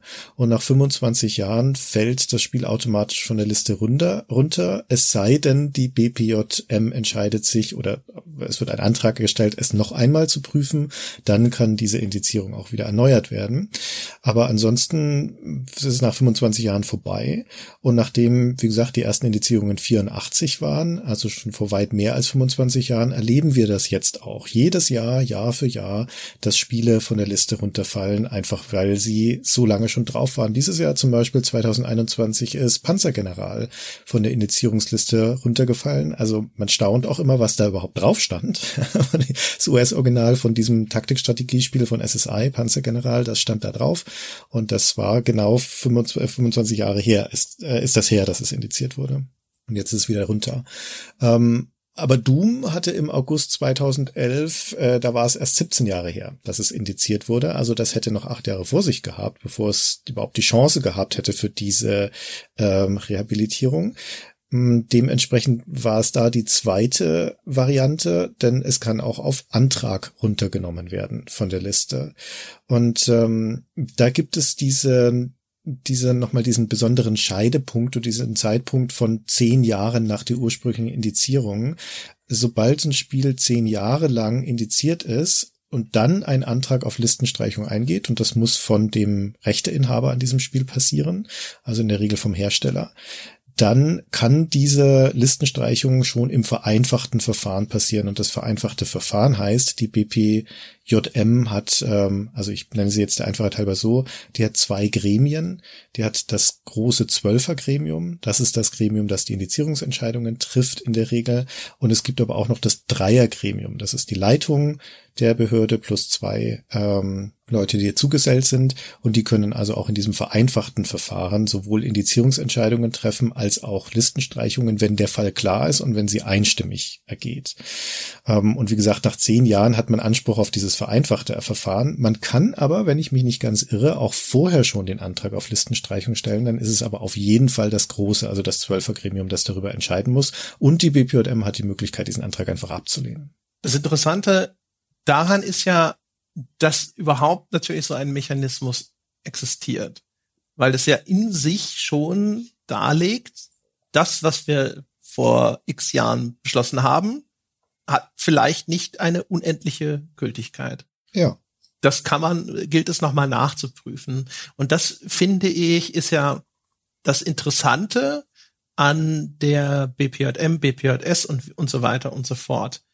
Wie sich die Haltung zu diesen Medieninhalten verändert hat. Mhm. Erstens, weil sich natürlich Rahmenbedingungen verändert haben. Ne? Insbesondere ganz einschneidend die Anerkennung der USK, wodurch es jetzt quasi erstens noch eine zweite Jugendschutzinstitution gab, die dann vorgeschaltet sozusagen über diese Dinger drüber schaut, unter Einbindung der BPJM, BPJS. Und muss gar, da muss, muss ich gar nicht den Schrägstrich machen. Ich glaube, zu dem Zeitpunkt hieß sie dann nur noch BPJM. Genau. Ähm, das heißt, die sitzen ja in der USK mit drin, die haben da einen ständigen Vertreter und ähm, sind also an in diese äh, Entscheidungen schon eingebunden. Und sobald dann eine USK-Freigabe erfolgt ist, haben sie damit schon wieder nichts mehr zu tun. Und man hatte den Eindruck, dass das natürlich zu einer starken Liberalisierung beigetragen hat, dass dadurch jetzt ganz viel mehr in Deutschland auf den Markt gekommen ist, was vorher vielleicht gar nicht auf den Markt gekommen wäre oder was nur geschnitten oder sonst irgendwie angepasst auf den Markt gekommen wäre. Aber auch die BPJM selber verändert immer wieder über die Zeit ihre Haltung und auch ihre Entscheidungskriterien. Und man muss ihnen zugute halten, dass sie da auch immer ihren Beitrag geleistet haben zu der Wirkungsforschung. Also die BPJM hat ja immer eine Jahrestagung gemacht oder eine, ich glaube, als ich da war, hieß sie sogar noch BPJS. Und das ist wie ähm, eine Mini-Wissenschaftskonferenz gewesen. Da gibt's erst immer Vorträge von den Vertretern der BPJS, die so ein bisschen erklären, was ist denn im letzten Jahr alles passiert in ihrer Behörde, was haben sie indiziert und warum, welche Trends sehen sie, äh, welche Fragen kamen in den Beratungen immer wieder auf.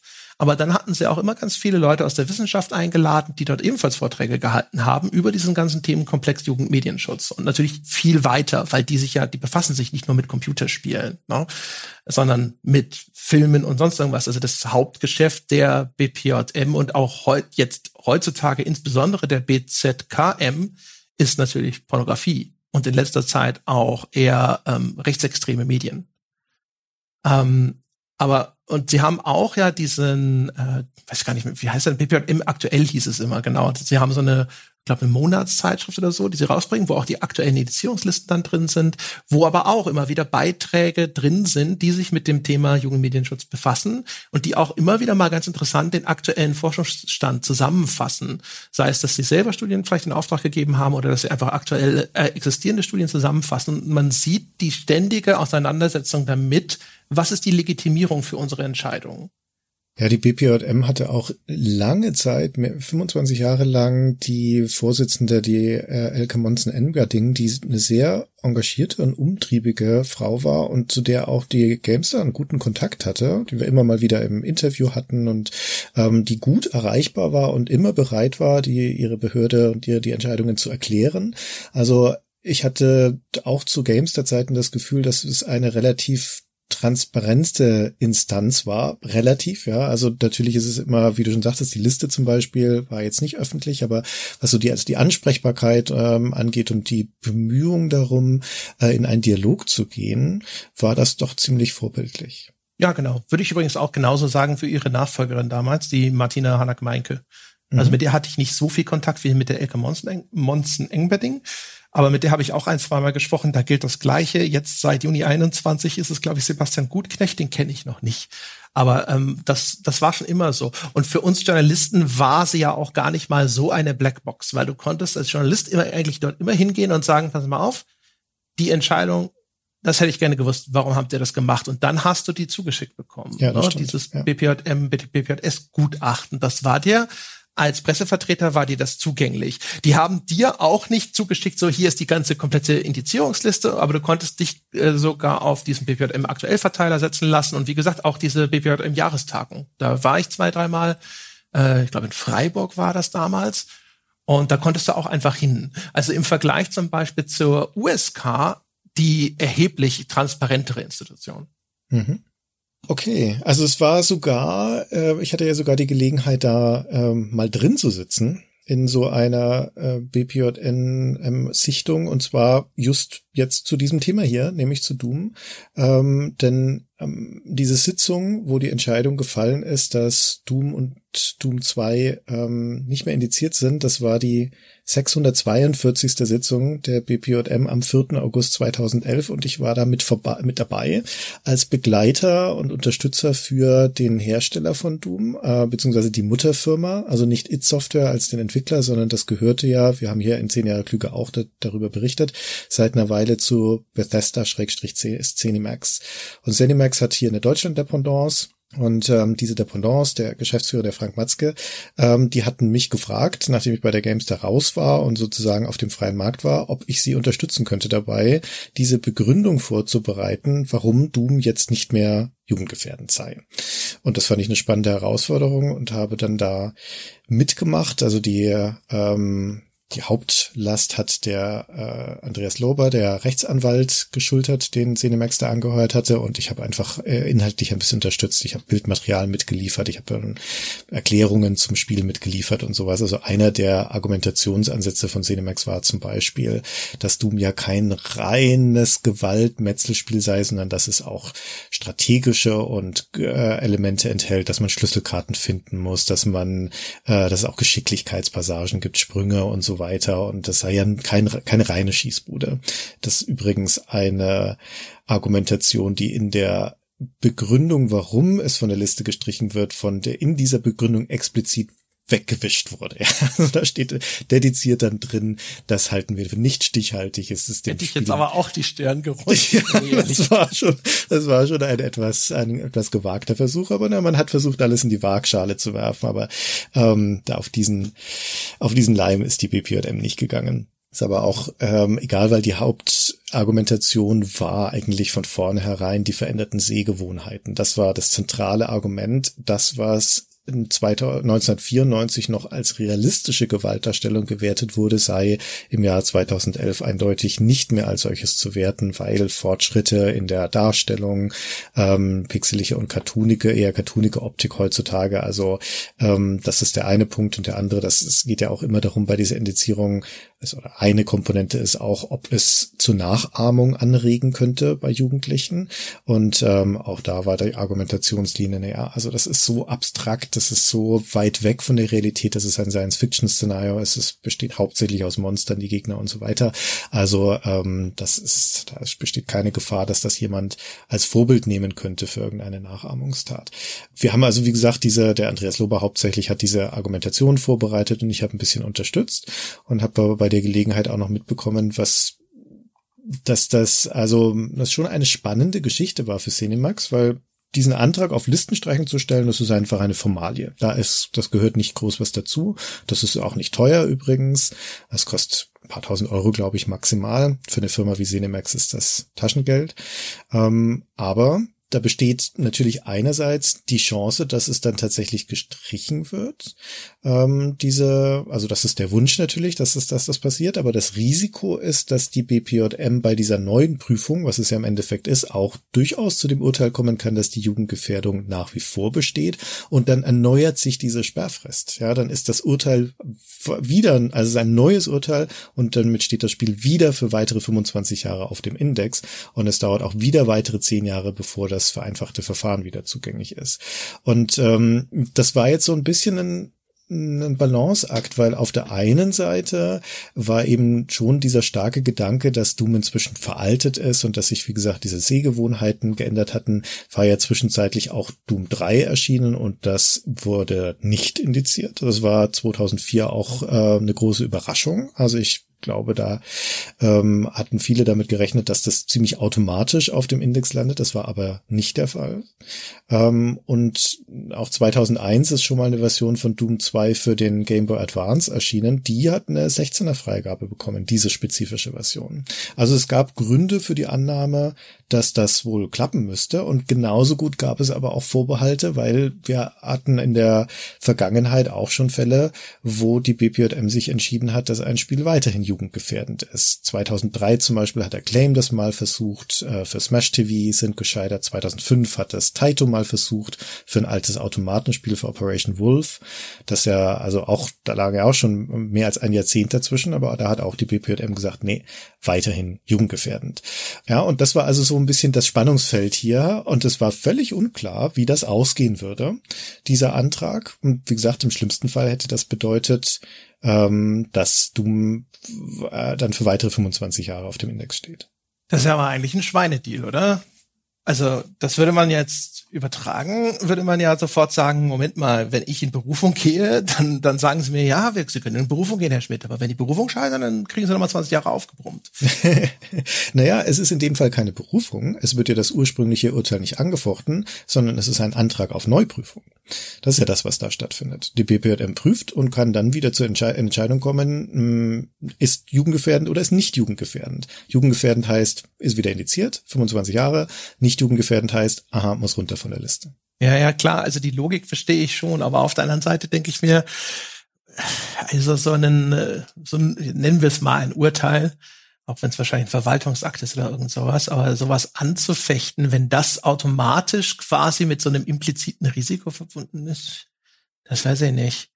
Ich hab so, da habe ich das Gefühl, als ob ähm, mir gleich gedroht wird, wenn ich versuche, irgendein Rechtsmittel einzulegen, das mir eigentlich zusteht. Also da bin ich mir jetzt ehrlich gesagt nicht firm, ob es nicht die Möglichkeit gibt, ein äh, gerade ergangenes Urteil nicht unmittelbar anzufechten in einem anderen Akt sozusagen, im anderen Verwaltungsakt. Ja, das geht bestimmt. Aber jetzt ist ja so, dass du so zwischendrin denkst, so jetzt müsste es doch soweit sein. Und dann bist du vielleicht zwei Jahre zu früh dran, weißt du? Zwei Jahre später hätten sie, sind sie schon ja. ein bisschen weiter, neue Studien ja. da. Ja. Und dann hast du dir nochmal 25 Jahre eingebrockt und du kannst weiß ich gar nicht, kannst du die Listen streichen und dann zwei Jahre später musst du wieder zehn Jahre warten? Nee, du musst nur zehn Jahre warten, um das vereinfachte Verfahren zu bekommen. Oder du könntest es doch nochmal probieren. Genauso hatte ich das auch verstanden, aber die ja. Wahrscheinlichkeit ist relativ hoch, dass wenn du die jetzt beantragst nach zwei Jahren, dass dann dieses, äh, na, wobei, kann das Dreiergremium dann, was ist da überhaupt involviert? Also, dass die einstimmig sagen, nee, ähm, zu früh, keine Ahnung, hat sich noch nichts geändert. Ich weiß es nicht. Ja, genau. Nee, du sagst es ja, da müsste ja gerade das Zwölfergremium kommen. Du willst ja eigentlich das Dreier, aber du kriegst wahrscheinlich dann das Zwölfer Server. Und plus du musst ja jedes Mal wieder blechen. Der Gedanke hinter dieser Neuprüfung ist ja schon das, was wir vorhin auch schon gesagt haben, was ja auch angelegt ist in den Gedanken dieses, dieses Verfallsdatums, dieser 25 Jahre, dass sich halt im Laufe der Zeit Beurteilungskriterien verändern. Das ist ja eigentlich sehr aufgeklärt. Das ist sehr weitsichtig. Ich finde das auch sehr gut, dass das da hinterlegt ist. Aber umgekehrt heißt es natürlich, wenn du jetzt nach ein oder zwei Jahren schon diesen Antrag stellst, dann ist, dann ist die Wahrscheinlichkeit relativ groß, dass dann auch dieses Zwölfergremium sagt, naja, also so schnell geht's auch wieder nicht mit der Veränderung der, der Wahrnehmung. Aber es mag natürlich Fälle geben, wo das vielleicht äh, zulässig ist ist, das weiß ich jetzt einfach nicht. Ja, also ich vermute, der gewünschte Effekt ist auch genau der einer Abschreckung, um zu verhindern, dass diese Behörde zum Beispiel einfach auch vielleicht mutwillig überlastet wird. Dass ja. nicht einer sagt, alles klar, jeden Monat wird wieder eine Listenstreichung beantragt. Mal sehen, wie viel Spaß ihr noch habt, ja. Ähm, das ich kann das mir schon ganz gut vorstellen. Nur in, jetzt in dem konkreten Fall, wenn das wirklich sozusagen in mit mit wie sagt man da, weiß ich nicht, Treu und Glauben, nein, aber egal, auf jeden Fall mit, mit guten Absichten geschieht, ne, mit redlichen Motiven geschieht und dann kriegst du dafür dann noch mal noch mal mehr Zeit aufgebrummt. So ist ja nicht nicht wirklich für mich direkt logisch einsehbar, warum nicht das Spiel dann genauso nach 25 Jahren, dann da wär's ja dann sowieso von der Liste gewandert, ne? Aber naja. Ja. Zwischen Nun. 900 und 2600 Euro übrigens für so eine Prüfung. Okay. Günstiger, wenn du die Listenstreichung nicht bekommst, wenn es abgelehnt wird. Verstehe. Also ich würde sagen, für so eine Firma, üblicherweise steckt ja eine Firma, ein Ver Verlag, ein Vertrieb oder sowas dahinter, ist das jetzt vermutlich keine große Eintrittshürde. Ähm, aber weil es eben eine neue Prüfung ist, ist der Prozess, so wie ich das verstanden habe, auch der gleiche wie bei einer normalen Indizierungsprüfung. Und wie gesagt, in diesem Fall durfte ich da dabei sein als äh, Vertreter von Cinemax. Und das war schon ganz spannend. Ja, dass es die BPJM ähm, sitzt, saß damals und sitzt immer noch in Bonn, in den ziemlich ähm, unspektakulären Bürohaus im vierten Stock war das und da sind wir dann da in einen äh, Konferenzsaal großer Tisch und darum saß dieses Zwölfergremium, das logischerweise aus zwölf Leuten besteht. Das ist also die Vorsitzende, die Vertreterin der BPJM. In dem Fall war das die Petra Meyer, die stellvertretende Leiterin. Und ähm, dann sind da Vertreter aus verschiedenen Institutionen. Also drei davon stammen aus Bundesländern. Das ist immer wechselnd besetzt. Das waren damals Bayern, Berlin und Brandenburg. Und ähm, dann sind da war dann war da eine Kunsthistorikerin, ein Autor als Vertreter der Kategorie Literatur, eine Buchhändlerin als Vertreterin für den Buchhandel und die Verlegerschaft, eine Sozialpädagogin ähm, als Vertreterin der öffentlichen Jugendhilfe und so weiter und so weiter. War Überhang an Frauen übrigens in dem Fall, also sieben Frauen und fünf Männer. Und leider, wie man sich das so vorstellt, gehobenes Alter. Also jenseits der 50, würde ich sagen, war da der Altersschnitt. Und ähm, die lassen sich dann das Spiel zeigen. Die lassen sich das vorspielen. Da ist dann also ein Vertreter der BPJM, ähm, der das live auf einem Rechner da hat und dann wird das vorgespielt.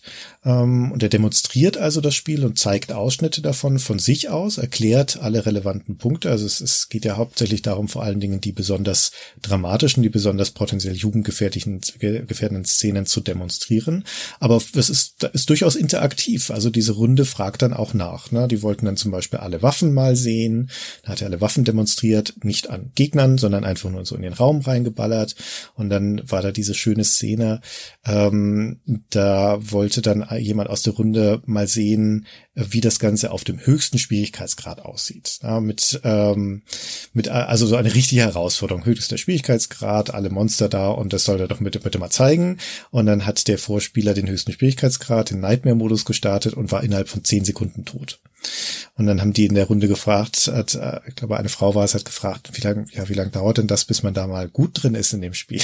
Dann hat er etwas gequält geguckt, dieser Vorspieler, sagte, ja, hm, ja, es dauert schon ein bisschen.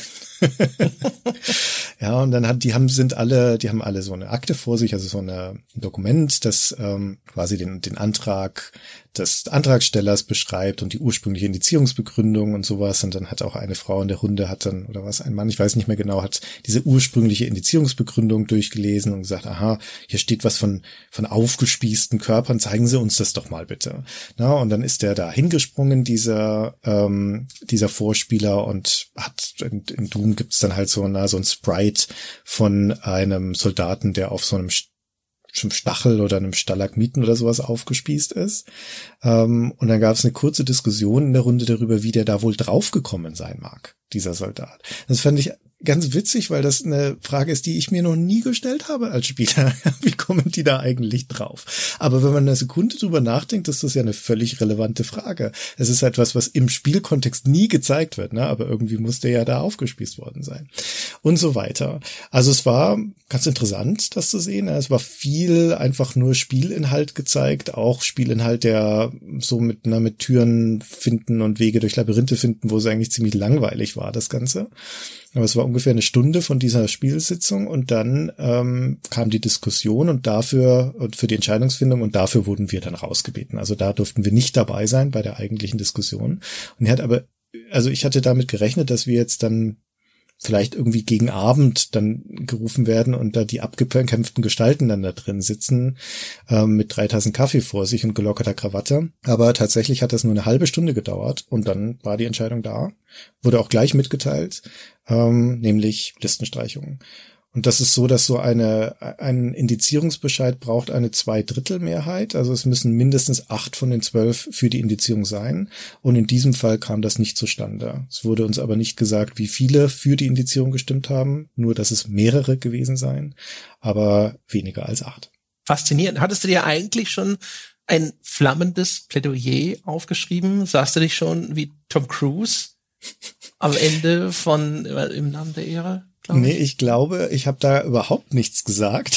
Der Wortführer war der Andreas Lober, der Anwalt. Der hat gesprochen und der hatte auch, also ein großes Plädoyer hat er auch nicht gehalten, wenn ich mich recht erinnere, sondern halt einfach auf Fragen geantwortet und nochmal die Position von Cinemax vertreten. Und es war auch noch der Stefan Detmering dabei, was war der? Produktmanager oder sowas? Ich glaube, der hat vielleicht noch die eine oder andere Fachfrage beantwortet, aber soweit ich weiß, habe ich da überhaupt nichts dazu gesagt. Ich war da tatsächlich, also für mich war das auch eher so so einen, so einen, äh, ähm, eine, eine coole Gelegenheit damit zu kommen, ja, so ein Incentive. Ich durfte da halt dabei sein, aber ich hatte da keine offizielle Rolle. Ja, ja, aber ich, ich dachte, du hättest vielleicht schon mal, hast was in der Tasche, was an den Zettel enttäuscht zusammengefaltet nee. und schweigend nee, wieder nee. unten. Nein? Nee. Ich konnte, ich hatte auch überhaupt kein Gefühl dafür, wie das ausgeht, wie die Entscheidung trifft. Und es hätte mich nicht gewundert, wenn sie es weiter indiziert hätten. Ich war, glaube ich, sogar eher überrascht davon, dass das äh, gestrichen wurde und vor allem, dass es so schnell gestrichen wurde. Naja, wenn man eigentlich, ich hätte ja gesagt, man geht da rein und das dann das einzige Argument ist, jetzt gucken Sie sich doch bitte die Grafik mal an. Das kann doch nicht, also schauen Sie doch mal hin, das kann doch nicht Ihr Ernst sein. Mal im Ernst, ja. Das, also erstens mal im Ernst und zweitens jetzt gucken Sie doch bitte. Das wäre so, das wäre, glaube ich, meine Herangehensweise gewesen. Ja, im Endeffekt wäre das auch die richtige gewesen, weil genau das gibt ja dann auch wieder eine Begründung, wie es eine Begründung für die Initiierung gibt, gibt es eine Begründung auch für die Listenstreichung und da drin stand dann ähm, relativ eindeutig, dass das Spielprinzip unverändert stumpf ist. Also unverändert geht es da um das äh, ständige Töten. Und wie gesagt, dieser Einwand mit ja, aber da muss man doch auf Schlüsselkarten suchen, das haben die direkt zur Seite gewischt. Gesagt, nein, hier geht's ums Töten, fertig aus.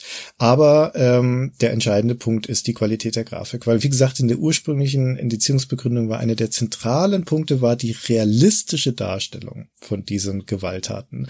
Und niemand konnte im Jahr 2011 mehr ähm, äh, ja, vollen Herzens behaupten, dass du Nur nicht acht. irgendeiner Form realistisch ist. Nur nicht acht von zwölf, nicht nie. Ja, okay, naja, da waren, ja, waren welche dabei. Gut, das ist auch immer eine Frage, wie stark man das gewichtet. Ich glaube, ich bin mir einigermaßen sicher, dass niemand in diesem Gremium das tatsächlich für eine realistische Darstellung hielt.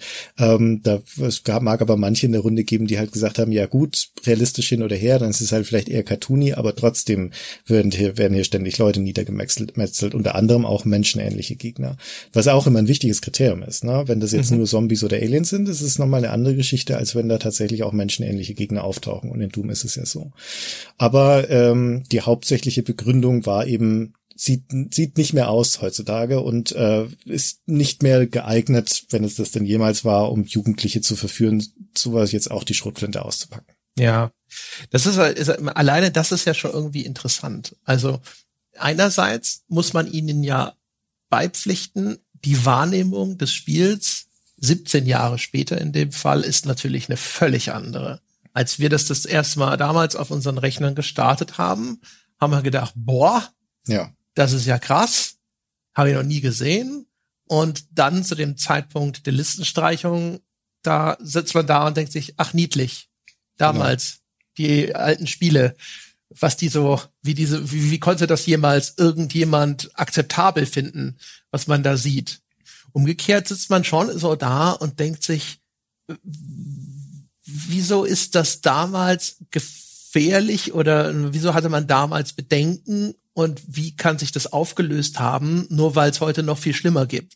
Ne? Also ja, ich weiß, was du meinst. Also ich weiß auch noch, dass ich damals bei diesem ganzen Prozess und auch bei der Argumentation von Senemax das Gefühl hatte, dass das eine ziemlich schale Begründung ist, sich da so stark auf die Sehgewohnheiten zu fokussieren, weil ähm, es ja so eine oberflächliche Betrachtungsweise ist. Inhaltlich, wie gesagt, ist die Beurteilung unverändert. Auch die Beurteilung der BPJM war da unverändert. Das ist ein reines Tötungsspiel.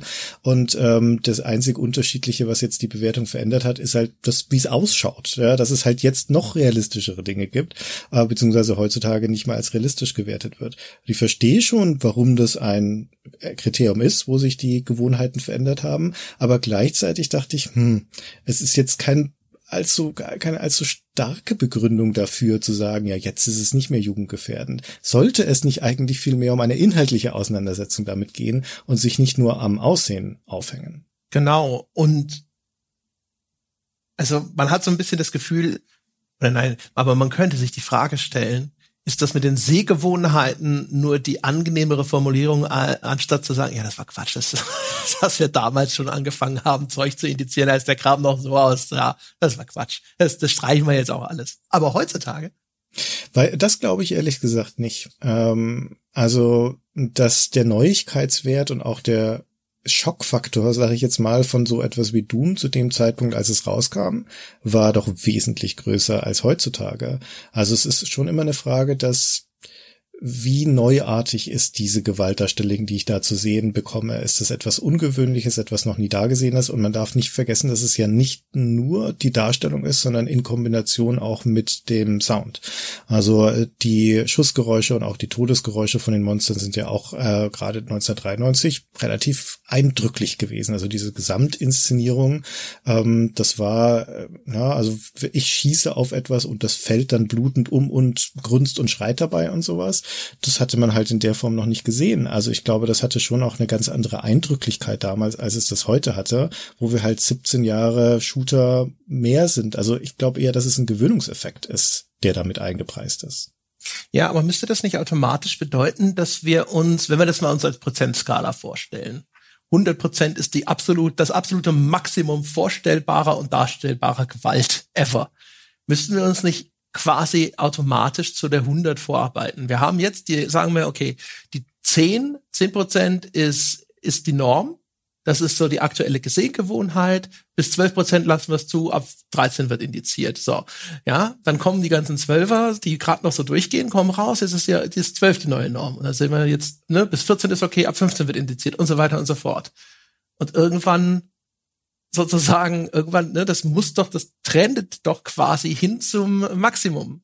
Weil immer so ein bisschen, immer noch ein bisschen drauf, bisschen drauf, dann ist es wieder normal und dann ist es eine Sehgewohnheit und dann kann wieder ein bisschen was drauf und so weiter. Ja, das, wie, wie würdest du es denn dann beurteilen beim Analogum des, äh, Analogum des, des Horrorfilms zum Beispiel, wo es ja auch so eine Entwicklung gibt, dass Horrorfilme, die in den 80ern indiziert wurden, inzwischen auch von der Liste gestrichen werden oder von der Liste runterfallen und unter anderem auch mit der Begründung äh, explizit, dass die praktischen Effekte von damals äh, für heutzutage, auch für Jugendliche oder junge Zuschauer eindeutig als Effekte zu erkennen sind und nicht als realistisch wahrgenommen werden. Was hat sich denn da geändert? Frage ist auch immer, was man sich da unter dem jungen Zuschauer vorstellt. Also wahrscheinlich sind wir ja eher auf eine 16 runtergegangen, ne? Ja, ja, also das ist natürlich, das ist wichtig in diesem Zusammenhang immer zu wissen, dass eine Listenstreichung ähm, nicht automatisch heißt, dass das Spiel frei verfügbar wäre, sondern dass selbstverständlich immer noch eine Alterseinstufung erfolgen muss, entweder von der FSK für Filme oder von der USK für Spiele. So war es übrigens auch bei Doom. Also sobald das von der Liste gestrichen war, Doom und Doom 2, hat Cinemax das sofort wieder bei der USK eingereicht für eine Neuprüfung und die beiden Spiele haben dann ein USK-Siegel ab 16 bekommen. Also nach wie vor, auch Stand heute, sind Spiele wie Doom und ähm, Doom 2 für Kinder und Jugendliche ungeeignet und eigentlich erst ab 16 zugänglich. Genau. Und da würde ich jetzt nämlich sagen, also auch, und auch die, die Antwort auf meine selbstgestellte Frage mitliefern. Es gibt ja eine natürliche Grenze und die liegt eben nicht bei 100 Prozent. Weil damit sich irgendwas als Sehgewohnheit irgendwie etablieren kann, muss es ja auch in einen gewissen Mainstream reinkommen. Und das, was das Publikum bereit ist zu ertragen, ist halt nicht bei der 100.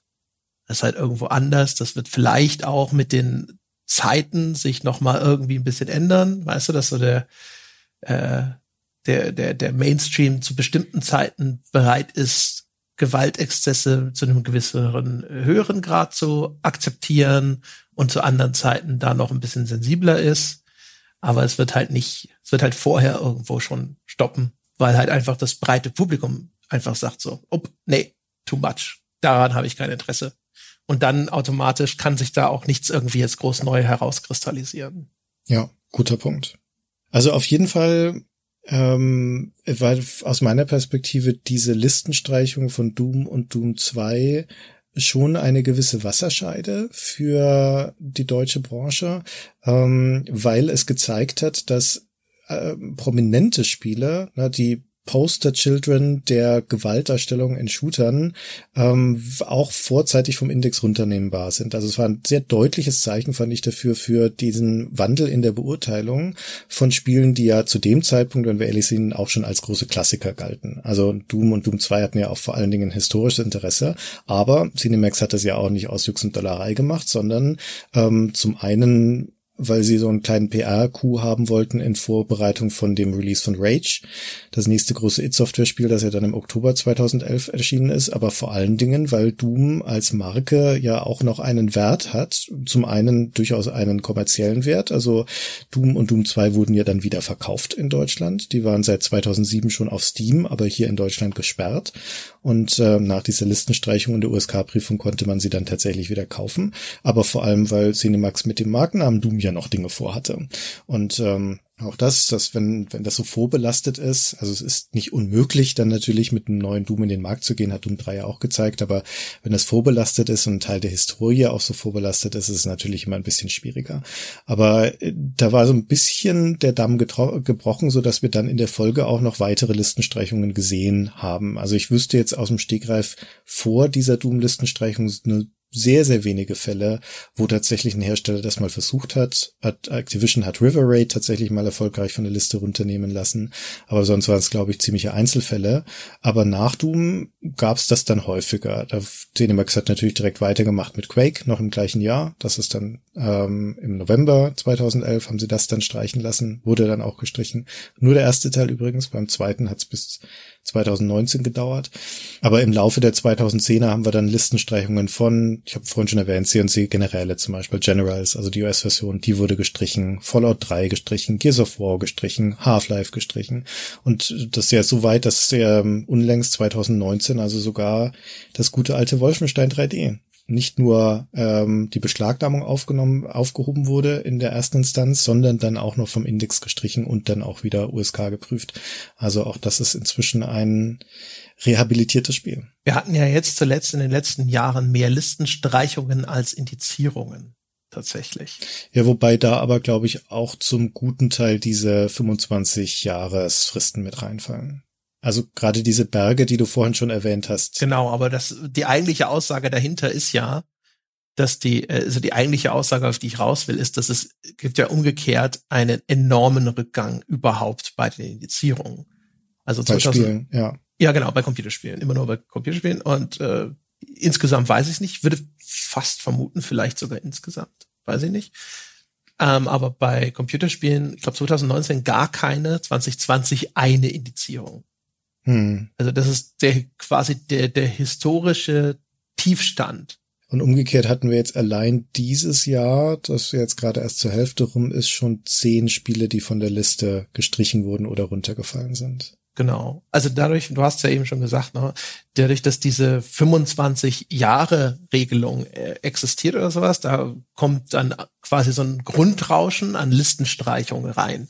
Ja. Und wenn man dann so langsam sich auch vielleicht in diese etwas fetteren Jahre bewegt, wo dann halt auch viel indiziert wurde oder sowas, dann fällt natürlich auch viel raus, sofern jetzt nicht dann irgendwie jemand sagt, okay, dann müssen wir doch noch mal eine Folgeindizierung machen. Genau. Das wird halt ganz selten gemacht bei sowas wie gerade bei diesen rechtsextremistischen, äh, äh, rechtsextremistischen Titeln aus der Frühphase von sowas wie C64, so Hitler-Diktator und sowas. Das wird dann halt einfach nicht gestrichen.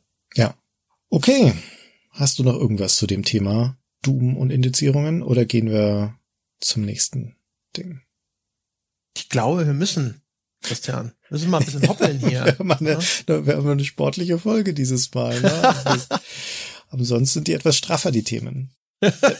Aber gut, dann mal schauen, wie schnell wir mit unserem nächsten Thema durchkommen. Das ist eine Nachricht vom Anfang des Augustes 2011, vom 2.8. Die Meldung in diesem Fall, auf die wir uns beziehen, stammt von Games Industry Biz, einer amerikanischen Webseite, und die melden, dass Electronic Arts oder genauer gesagt EA Sports ein sogenanntes Season Ticket ab sofort launcht. Also eine ja, übersetzt würde man sagen, eine Saisonkarte. Das Ganze ist ja aus dem Sport entlehnt, passt deswegen auch ganz gut, dass EA Sports es so nennt, Season Ticket. Ähm, das Wort, das wir eigentlich als Spieler heutzutage, das uns geläufiger ist, ist der Season Pass. Ähm, das ist in dem Fall nicht ganz austauschbar, um ehrlich zu sein. Das Season Ticket von Electronic Arts ist ein bisschen was anderes als das, was wir normalerweise unter dem Season Pass verstehen. Aber genau das, was ist es, was, was geht hier los eigentlich, das wollen wir jetzt mal besprechen. Genau. Was in dem Falle losgeht, ist folgendes. Du bekommst für dieses Season-Ticket, das wird verkauft für 25 Dollar, im, also ist dann ein Jahr gültig, und zwar über eben die gesamten Sports-Franchises, das heißt FIFA, Madden, NHL, Tiger Woods und du bekommst einen drei Tage Vorab-Download. Du kriegst 20% Rabatt auf jeden EA Sports DLC inklusive Ultimate Team Packs. Ich glaube, dass mhm. heutzutage würdest du damit einen guten Treffer landen, wenn du heute mit 20% FIFA Ultimate Team Rabatt um die Ecke kämst. Für ein Jahr. Ähm, da würden, glaube ich, einige zugreifen. Ich weiß gar nicht, ob es sowas gibt. Ich glaube nicht. Und ähm, das startet erstmal auch nur für Konsole. Was, glaube ich, auch vielleicht daran liegen könnte. Ich weiß nicht, ob das damals auch schon war, aber dass, dass sie damals gar nicht alle Titel, alle Franchises überhaupt noch auf den PC portiert haben. Genau, aber das ist das. Das ist das Ding. Während die Vorstellung, die wir haben von den Season Passes, den Battle Passes, die dann in den nachfolgenden Jahren kommen, ist ja eigentlich eine andere, weil das eher so DLC Pre-Order Bundles waren im ersten Schritt und im heutigen ist es dann eher der, weiß nicht, so das Microtransaction Store Vanity Item Bundle, das du dir da kaufst und freischaltest, ja. Ähm, aber so fängt's an bei Electronic Arts. Genau. Also der Grundgedanke, der da dahinter steckt, der glaube ich doch all diesen äh, unterschiedlichen Passes oder Season-Dingern zu eigen ist, ist, dass du jetzt Geld bezahlst für etwas, das du dann in Zukunft bekommen wirst. In diesem Fall bei dem Season-Ticket von EA ist es zum Beispiel der frühe Zugang auf zukünftige Releases, dieses Early Access Geschichte, dieses drei Tage vorher spielen. Ähm, und bei dem klassischen Season Pass, so wie er sich dann in den Jahren nach 2011 äh, sehr stark durchsetzt, heutzutage ist es ja wieder ein bisschen aus der Mode gekommen, aber diese klassischen Season Passes sind genau das, was du sagtest, nämlich der, der, das Versprechen auf den Zugang zu DLCs. Und das ist was, was im Jahr 2011 äh, aufpoppt. Also 2011 ist das Jahr, wo das tatsächlich entsteht. Dieses Season-Ticket von EA ist eine Variante von dieser Idee. Wir hatten es aber kurz vorher schon mal, nämlich bei dem von uns äh, unlängst besprochenen LA Noir. Da poppt zum ersten Mal ein sogenannter Rockstar Pass auf. Ähm, und der wird gemeinsam mit dem ersten DLC für, zu LA Noir wird der veröffentlicht und für 12 Euro verspricht der, dass man da zum einen sofort den Zugang zu den ganzen Pre-Order-Boni bekommt, aber dass auch die beiden zukünftig noch zu erscheinenden DLCs, das sind dann Fälle in LA Noir, dass man die dann auch noch bekommen würde, sobald sie also dann veröffentlicht werden. Da steckt ursprünglich in dieser Idee steckt äh, sicher auch mit drin, dass das ja diese Ära ist, wo diese ganzen Pre-Order-Boni so ins Kraut schießen und wo die Hersteller dann also für jeden Laden hier noch irgendwie da eine Waffe, da ein Outfit, hier irgendwie ein Mini-DLC oder sowas mitgeben äh, und dann ist das so gestreut und deswegen werden die ja gerne dann später nochmal verkauft. Und hier ist also in diesem Rockstar Pass steckt also schon gebündelt die Pre-Order-Boni plus halt noch Extras mit drin, um den irgendwie wertig zu machen. Ähm, und im gleichen Monat, wo dieser Rockstar Pass erscheint, ähm, erscheint auch ein Com der Combat Pass für Mortal Kombat, für das 2011er Mortal Kombat. Das sind wir also im Juni 2011. Ähm, denn Mortal Kombat wird äh, mit DLC-Charakteren erweitert. Ähm, man weiß zu dem damaligen Zeitpunkt schon, dass das vier Stück sein sollen. Und dieser Combat Pass, der kommt mit dem ersten DLC-Charakter, das war Scarlet damals. Ähm, und für 15 Dollar kauft man da also die, das Recht, dann die weiteren Charaktere auch noch zu bekommen, die dann im Laufe der nächsten Monate released wurden. Genau, das ist dann das Modell, das dann erstmal in diesen nachfolgenden Jahren der Standard ist für diese Richtig. Season Pass Idee, nämlich einen DLC Pre-Order und Mortal Kombat ist schon so ein kleines bisschen symptomatisch, weil du weißt nur zu einem Teil, was du dafür wirklich bekommst. In dem Fall ist es noch gar nicht mal so äh, obskur, so weißt, du kriegst direkt Scarlet als zusätzlichen Kämpfer, Kenshi und Rain kommen noch und ein vierter Kämpfer kommt noch. Das ist das einzige, wo hier ein Fragezeichen dran ist und wo du ein bisschen die Katze im Sack kaufen musst. Das wird bei nachfolgenden Season Passes nicht immer so sein, sondern da werden die Versprechen dann durchaus relativ vage sein. Dann ist nur die Rede von so und so viele DLCs, vielleicht irgendwie eine Andeutung, in welchen Abständen, aber es ist für dich teilweise gar nicht vorhersehbar, wie umfangreich sind die, was sind die genau, interessiert mich das hinterher eigentlich. Diese Art von Season Pass adressiert aber natürlich bestimmte Probleme oder bringt bestimmte Vorteile aus Sicht des Herstellers. Hm. Nämlich ich, was ich mir was ich mir vorstellen kann, was ein wichtiger Punkt ist, ist, DLCs, die erst Monate nach Release erscheinen, haben normalerweise eine niedrigere Käuferbasis, weil viele Spieler sind schon zu anderen Titeln weitergezogen. Gerade wenn es um Season Passes geht für Spiele, die eher einen Singleplayer-Fokus haben, jetzt mit Blick auf sowas wie L.A. Noir und andere Titel, wo man davon ausgehen kann, die Leute haben das durchgespielt nach spätestens einem Monat. Und wenn dann aber irgendwie drei, vier Monate später ein DLC rauskommt, dann ist das Ding vielleicht schon wieder deinstalliert. Das heißt, die Hürde, um jemanden dann zum Kauf zu bewegen, ist eigentlich viel höher. Und dann zu sagen, pass mal auf, ich mache dir aber jetzt ein total super Angebot, gib mir doch jetzt schon Geld, dann kriegst du auch alle nachfolgenden DLCs und ich mache dir vielleicht auch schon ein paar vage, vielversprechende Andeutungen, was das für DLCs sein könnten oder wie viele das sind. Und vielleicht kaufst du die jetzt schon. Und ob du das dann hinterher tatsächlich spielst, kann mir dann eigentlich auch egal sein. Ich glaube, das ist schon ein sehr wichtiger Punkt. Die äh, Mechanik an sich ist natürlich auch ganz praktisch, weil sie verschiedene Möglichkeiten bietet, den Sales Pitch noch mal ein bisschen attraktiver zu machen, also sowas wie zum Beispiel Kaufdruck zu erzeugen. Man sieht das später bei Sachen, also auch in dieser Zeit schon, aber jetzt das Beispiel, das ich mir rausgepickt habe, ist sowas wie Fallout 4, wo der Season Pass für 30 Dollar vorneweg angeboten wird und es wird direkt gesagt, alles klar, du kannst den jetzt sofort für 30 Dollar kaufen oder du wartest, bis das Spiel erschienen ist und ein bisschen später, dann kostet es 50. Ja? Und dann zu sagen, ey, wenn du jetzt nicht einfach mal hier den, äh, den Sprung ins Leere wagst, ja, diesen Schritt des Glaubens wie bei Indiana Jones 3, ne, wo irgendwo die unsichtbare Brücke schon sein wird, dann wird's halt teurer. Ja, wenn du unbedingt warten willst und gucken willst, was du dafür kriegst, dann musst du halt auch richtig dafür löhnen. Und äh, all solche Sachen, also auch zum Beispiel, das ist dann ja bei den heutigen Season Passes auch so dieses, du musst den nicht sofort kaufen, aber du kriegst damit zum Beispiel das Recht, dir bestimmte Belohnungen freizuschalten. Und für das Freischalten dieser Belohnung musst du aber spielen. Das heißt, je länger du wartest, desto weniger Zeit hast du, um dir das zu erspielen. Wäre also schon gut, das früh zu kaufen. Aber es ist deine freie Entscheidung. Solche Mechanismen, die sind halt sozusagen in diesem System als günstiger zusätzlicher Effekt noch äh, enthalten. Also aus der Sicht der Spieler ist der Mehrwert von den klassischen Season Passes ziemlich gering, denn im Endeffekt ist es ja einfach nur ein Rabatt auf ähm, ein Gesamtpaket von DLCs. Also wenn man sich diese DLCs einzeln kaufen würde, dann in der Folge, dann hätte man im Endeffekt mehr Geld bezahlt. Natürlich heißt es umgekehrt auch, dass du hier für ein rabattiertes, rabattiertes Gesamtpaket kaufst, dass du dann aber auch Gesamt nimmst und die Wahlfreiheit, welche DLCs du dir anschaffen möchtest und welche nicht. Und in der Regel weißt du ja noch nicht, ob die überhaupt gut sind. Die ähm, fällt damit weg. Also unterm Strich würde man zum Beispiel bei einem Spiel wie Mass Effect oder Mass Effect 2 günstiger damit wegkommen, wenn man nur die DLCs rauspickt, die auch tatsächlich gut sind. Dann ist ja auch ein guter Teil dabei, die einfach ihr Geld nicht wert sind.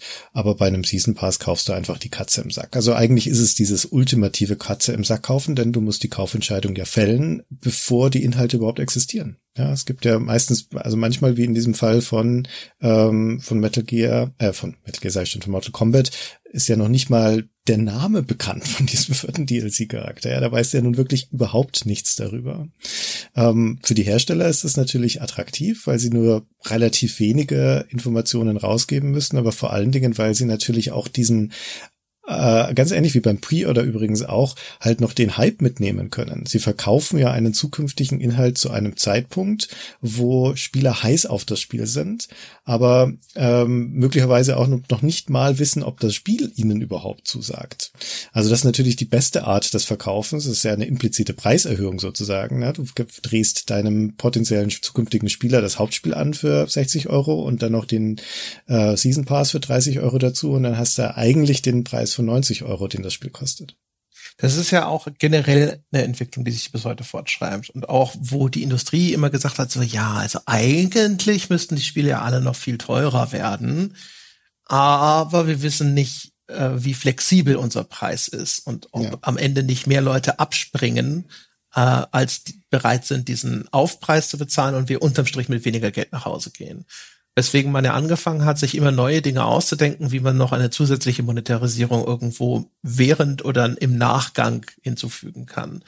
Und das ist sozusagen eine der früheren Lösungen. Heutzutage haben wir eher die Microtransactions, wo man sagt, das ist eigentlich auch noch mal viel besser, weil da ist so für jeden Geldbeutel was dabei, das ist viel äh, ne, feiner gestreut, da kann derjenige, der sich nur fünf Euro leisten kann, kann uns fünf Euro geben, derjenige, der gleich das Paket für 500 Euro kaufen kann, der kann uns auch gerne 500 Euro geben, aber so geht's damals im Grunde genommen los. Und wie du schon richtig beschrieben hast, aus der Kundensicht, aus der Endverbrauchersicht ist der Deal nicht mega super, was dann auch dazu führt, dass über die Jahre diese Season Pass immer mehr in die Kritik geraten. Man sieht ja. quasi, wie über die Jahre die Artikel in der Häufigkeit zunehmen, wo darüber äh, Klage geführt wird, was das eigentlich für ein Quatsch ist, insbesondere bei den Fällen, wo die Beschreibung der zusätzlichen zukünftigen Inhalte auch noch sehr, sehr vage ausfällt. Und ähm, auch noch übrigens ganz interessanter Gedanke, es gibt einen Artikel von der PC Gamer aus dem Oktober 2014, der heißt Dear Everyone, please stop buying Season Passes, wo sie noch zusätzlich ähm, sich darüber Gedanken machen, dass diese Season Passes auch noch die ganzen Spielemagazine mit vor den Vermarktungskarren spannen, weil einerseits immer ein öffentliches Interesse daran ist, dass darüber berichtet wird, dass es diese Season Passes gibt und was denn da drin steckt. Umgekehrt zu dem Zeitpunkt, wo diese einzelnen Inhalte dann erscheinen, sind die häufig schon zu irrelevant geworden, als dass das Magazin sich damit noch auseinandersetzen würde, wie gut sind sie denn hinterher geworden und vor allem haben die Leute ja schon längst alle vorher ihr Geld abgedrückt. Das ist ja nicht mal eine klassische Vorbestellung, die du dann vielleicht noch kurz vor Schluss stornieren könntest, sondern du hast das Geld halt bezahlt und egal was da jetzt an Content mhm. kommt, das ist erstmal weg. Ja, und, guter Punkt. Ne, und dadurch sind, ist jetzt quasi hier die, die Presse Teil des Marketings für diesen Season Pass, ohne dass später noch irgendein großes Korrektiv eintreten würde. Das ist ein sehr guter Punkt. Und das äh, gerät auch deswegen in die Kritik, die Season Passes dann in den folgenden Jahren nach 2011, weil sich dann auch Beispiele häufen von äh, schlechten Season Passes, wo äh, Inhalte dann geliefert werden, die entweder unerwartet oder unzureichend sind oder sehr spät kommen. Ein Beispiel ist das erste Titanfall. Da gibt's, da kostet der Season Pass 25 Euro und dafür bekommst du drei DLCs. Und es stellt sich dann heraus, dass diese drei DLCs jeweils drei Multiplayer-Karten sind.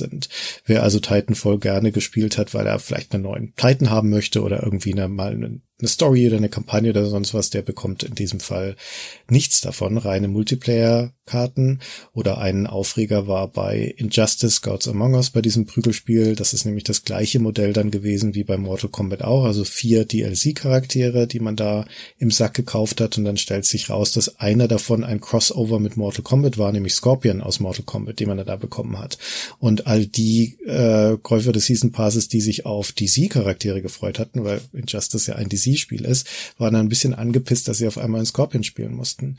Oder ein Fall, wo ähm, nicht unbedingt die Qualität das Problem war, sondern einfach die Zeit, ist Bioshock Infinite. Ist ja ein sehr, sehr gutes Spiel. Um, ähm, und das hat auch ein sehr gutes, ähm, einen sehr guten DLC, ein sehr gutes Add-on bekommen mit dem Burial at Sea. Aber wenn man den Season Pass zum Release des Spiels gekauft hat, also im März 2013, dann musste man erstmal vier Monate warten, nämlich bis zum Juli, bevor der erste DLC tatsächlich kam. Das war Clash in the Clouds und das war einfach nur ein Arena-Kampfmodus. Also auch nicht unbedingt das, was die Hardcore Bioshock Infinite-Fans vermutlich haben wollten. Na, die Hardcore-Fans vielleicht schon, aber die Gelegenheitsspieler eher nicht. Die wollten sowas wie Burial at Sea und das kam ja dann auch, aber erst acht Monate nach dem Release und dann auch noch zweigeteilt. Also, wenn du so einen Season Pass gekauft hast in der Hoffnung, dass du da drei Inhalte bekommst und dann bekommst du im Endeffekt ein großes Add-on auf zwei Teile aufgeteilt, weiß ich auch nicht, ob das unbedingt das ist, wovon ich davon ausgegangen wäre, dass es das ist, was mir hier versprochen wird. Aber vor allen Dingen kam der letzte Teil dann erst am im März 2014, also der zweite Teil von Burial at Sea und damit, das ist ein ganzes Jahr nach dem Release. Also da ist diese Season, die ja üblicherweise ein, ein Jahr ist, ähm, wurde da wirklich voll ausgereizt. Aber das ist genau der Punkt, den du vorhin gesagt hast. Wäre das ohne Season Passen veröffentlicht worden ähm, oder also nur für die normalen DLC-Käufer, dann hätte das vermutlich einen guten Teil der Käuferschaft nicht mehr interessiert, weil das, das ist ein Jahr altes Spiel. Ja, warum sollte ich Bioshock Infinite dann nochmal rausholen für dieses Ding? Hast du die Hälfte auch vergessen. Also Burial at Sea, der zweite Teil, der war wirklich klasse. Das war, glaube ich, der einzige DLC, den ich mal für die GameStar besprochen habe sogar.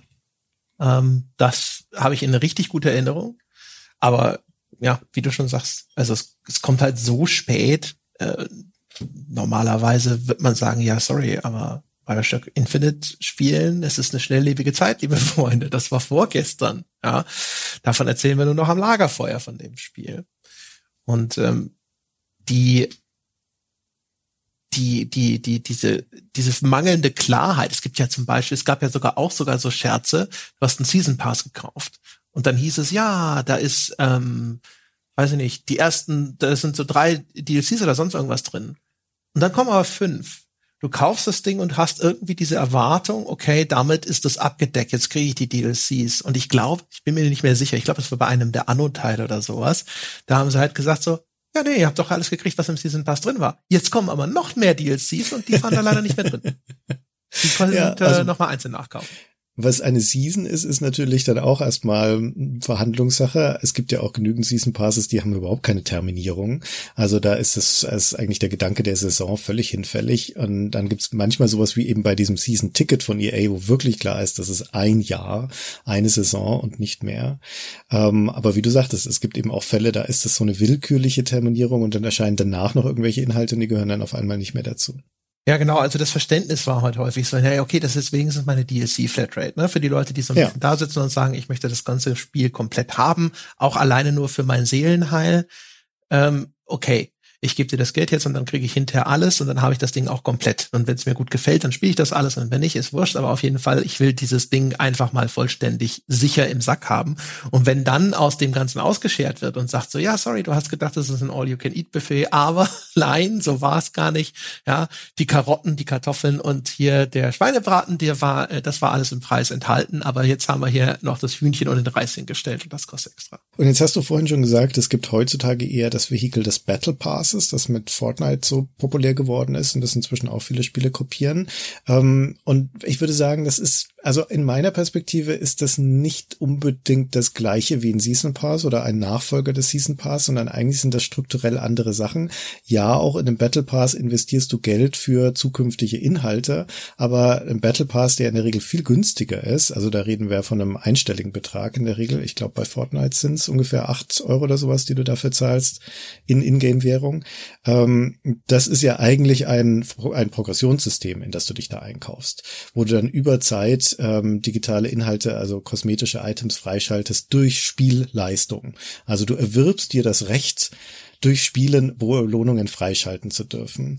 Ähm, das ist was anderes als so eine automatische, wie du so schön sagtest, DLC-Flatrate äh, oder Content-Flatrate, wo du ja, für die du ja nichts tun musst in so einem Season Pass, sondern du bekommst das Zeug einfach. Hier ist der Gedanke, dass du spielen musst. Also hier geht's auch viel mehr, deswegen ist die, ist der Preis ja auch niedriger. Hier geht's viel mehr um ähm, so eine so einen niederschwelligen Einkauf, der aber trotzdem zu so einer Sunk-Cost-Geschichte führt. Ich habe was investiert, ja, ich habe Geld ausgegeben dafür und jetzt muss ich das aber auch lohnen. Ähm, jetzt muss ich also auch spielen, damit ich diese Rewards freischalte und das ist also eher ein Spielerbindungsvehikel, meiner Einschätzung nach, ähm, das über diese Spielerbindung und über die Intensivierung der Spielerfahrung dann wieder Folgemonetarisierung nach sich zieht.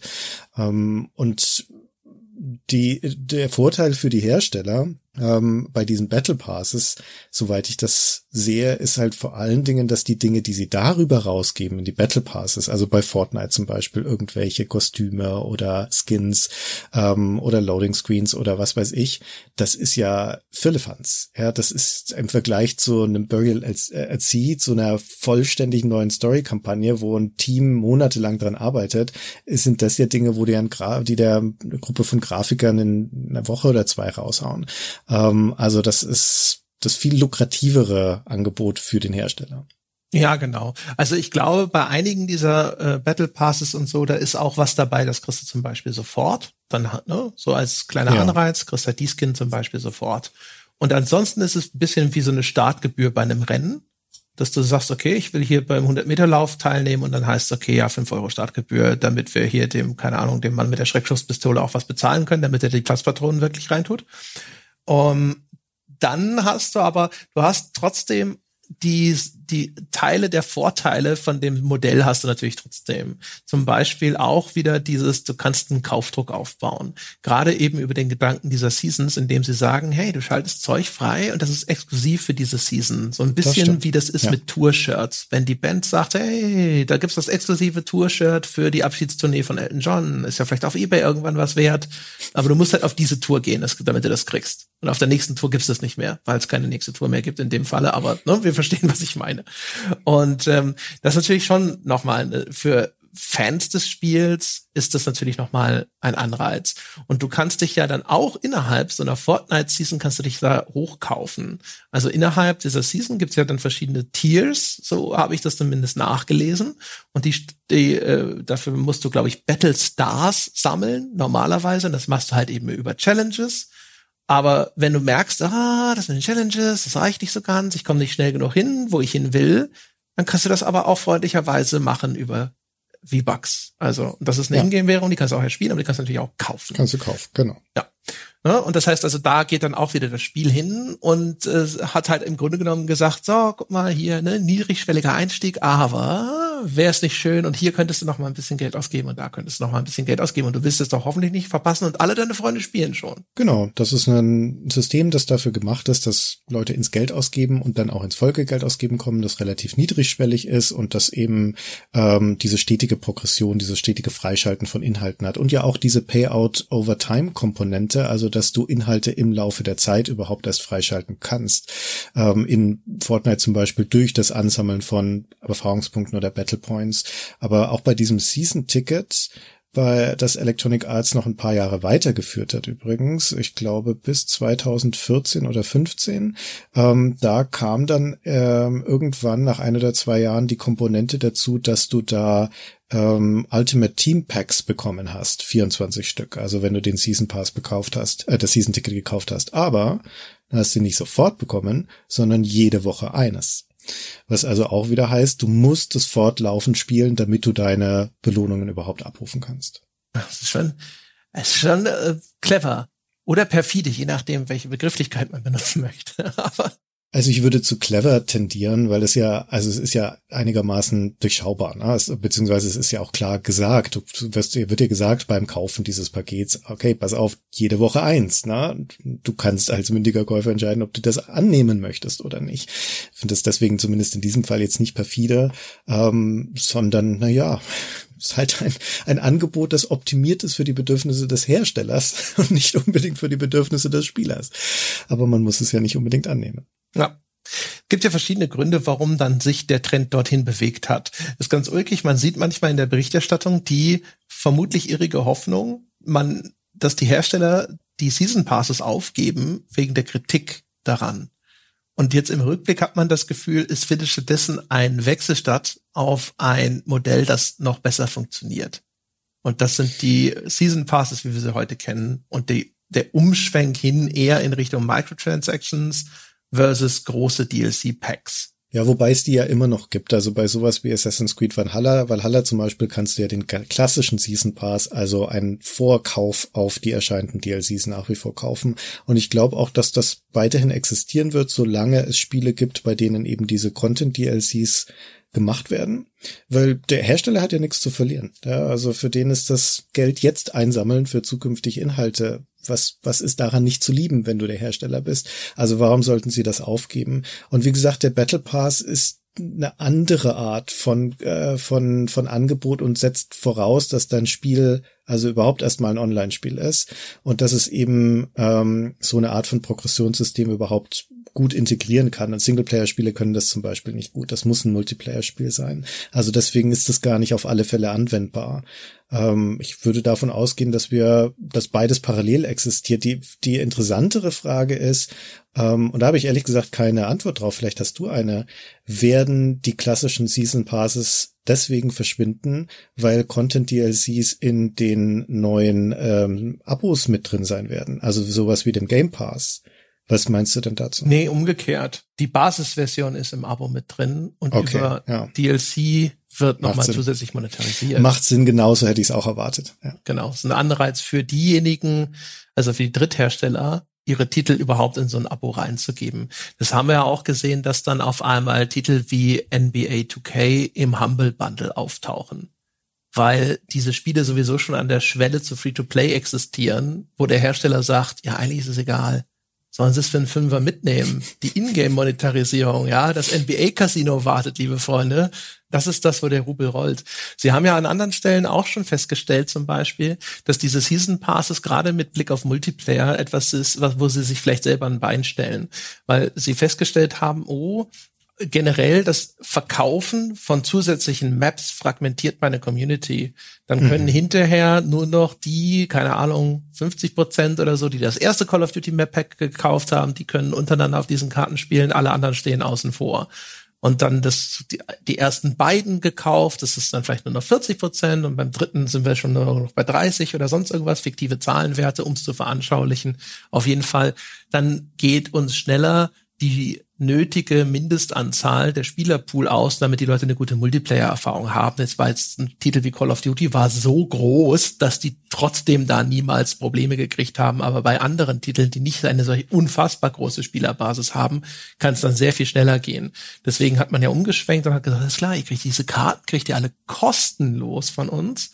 Und wir machen diese Zusatzmonetarisierung an anderer Stelle. Und dann kam eben sowas wie Lootboxen und ähnliches. Hm. Das ist ein sehr guter Punkt. Also ich würde denken, dass für Multiplayer-Spiele aus den von dir genannten Gründen Season Passes nicht ideal sind, sondern dass es da eben eher in Richtung von Battle Passes geht. Und für die großen Singleplayer-Titel die, wenn die mit DLCs unterstützt werden, ja, dann wird es aber vermutlich auch weiterhin Season Passes geben. Genau, wir werden ja sehen. Ne? Mal gucken, was Ubisoft da mit diesem Assassin's Creed Infinite heißt, glaube ich, ausheckt mit dem mhm. großen Assassin's Creed Hub, an das dann andere Assassin's Creed andocken. Es klingt wie etwas, wo, wo sie, wo sie sagen, wir hatten da eine Idee, wie das mit dem Singleplayer vielleicht auch funktionieren könnte. Es klingt futuristisch und das wäre eine gute Überleitung zu unserem Spiel des Monats. Das ist nämlich Brilliant. auch futuristisch und dystopisch noch dazu. Das ist es. Meine Damen und Herren, das Spiel des Monats im August 2011 ist Deus Ex Human Revolution. Ha, die lange erwartete Fortsetzung zu einem, vielleicht zwei, je nachdem, äh, großen Klassikern. Christian, ja, äh, lang erwartet, das ist ein guter Punkt, weil ich habe, ähm, ich wusste, dass ich da eine Titelstory dazu geschrieben habe bei der GameStar, die erste Preview-Titelstory, als das Spiel enthüllt wurde. Und äh, rauskamen sie jetzt eben hier im August 2011 und dann bin ich ins Heftarchiv von der GameStar gegangen, um danach zu suchen und dachte, na ja, dann wird diese Preview vermutlich naja, 2011 wird es nicht mehr gewesen sein, dann wird es 2010 gewesen sein. Dann bin ich alle Hefte durchgegangen, fand's nicht. Dann dachte ich, hm, was 2009? Na gut, dann bin ich da alle Hefte durchgegangen, fand's auch nicht. Dann dachte ich, muss ich übersehen haben. Alle nochmal durchgeguckt. Und dann hatte ich es nicht gefunden und habe sicherheitshalber nochmal 2008 nachgeguckt und tatsächlich, es war im Herbst 2008, dass ich diese erste Preview geschrieben habe, fast drei Jahre vor dem Release. Und da war das Spiel auch schon mehr als ein Jahr in der Entwicklung, eineinhalb, glaube ich. Also das hat nicht nur eine lange Wartezeit seit den ersten beiden Deus Ex-Titeln, sondern es hat auch eine ganz schön lange Entwicklungsgeschichte. Christian, du weißt schon, dass das Heftarchiv der GameStar eine Suchfunktion hat. Ah.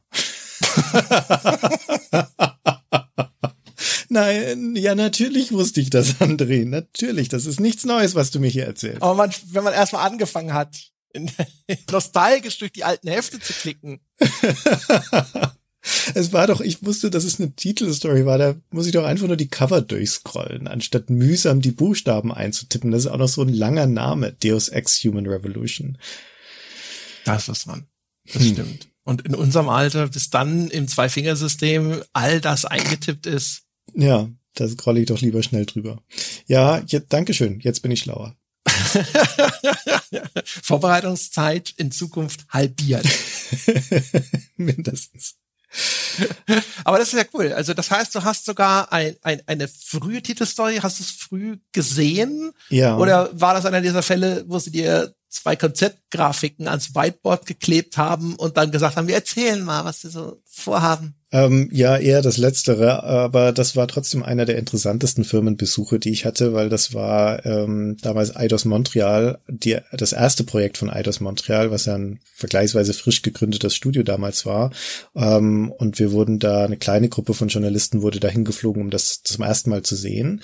Ähm, und es war eine super interessante ähm, super interessantes Team von, von Leuten, von kreativen Köpfen, die da dran gearbeitet haben, zu denen wir ähm, viel Kontakt hatten, viele Gespräche führen konnten, gemeinsam Abendessen waren. Also man konnte sich intensiv mit ihnen unterhalten.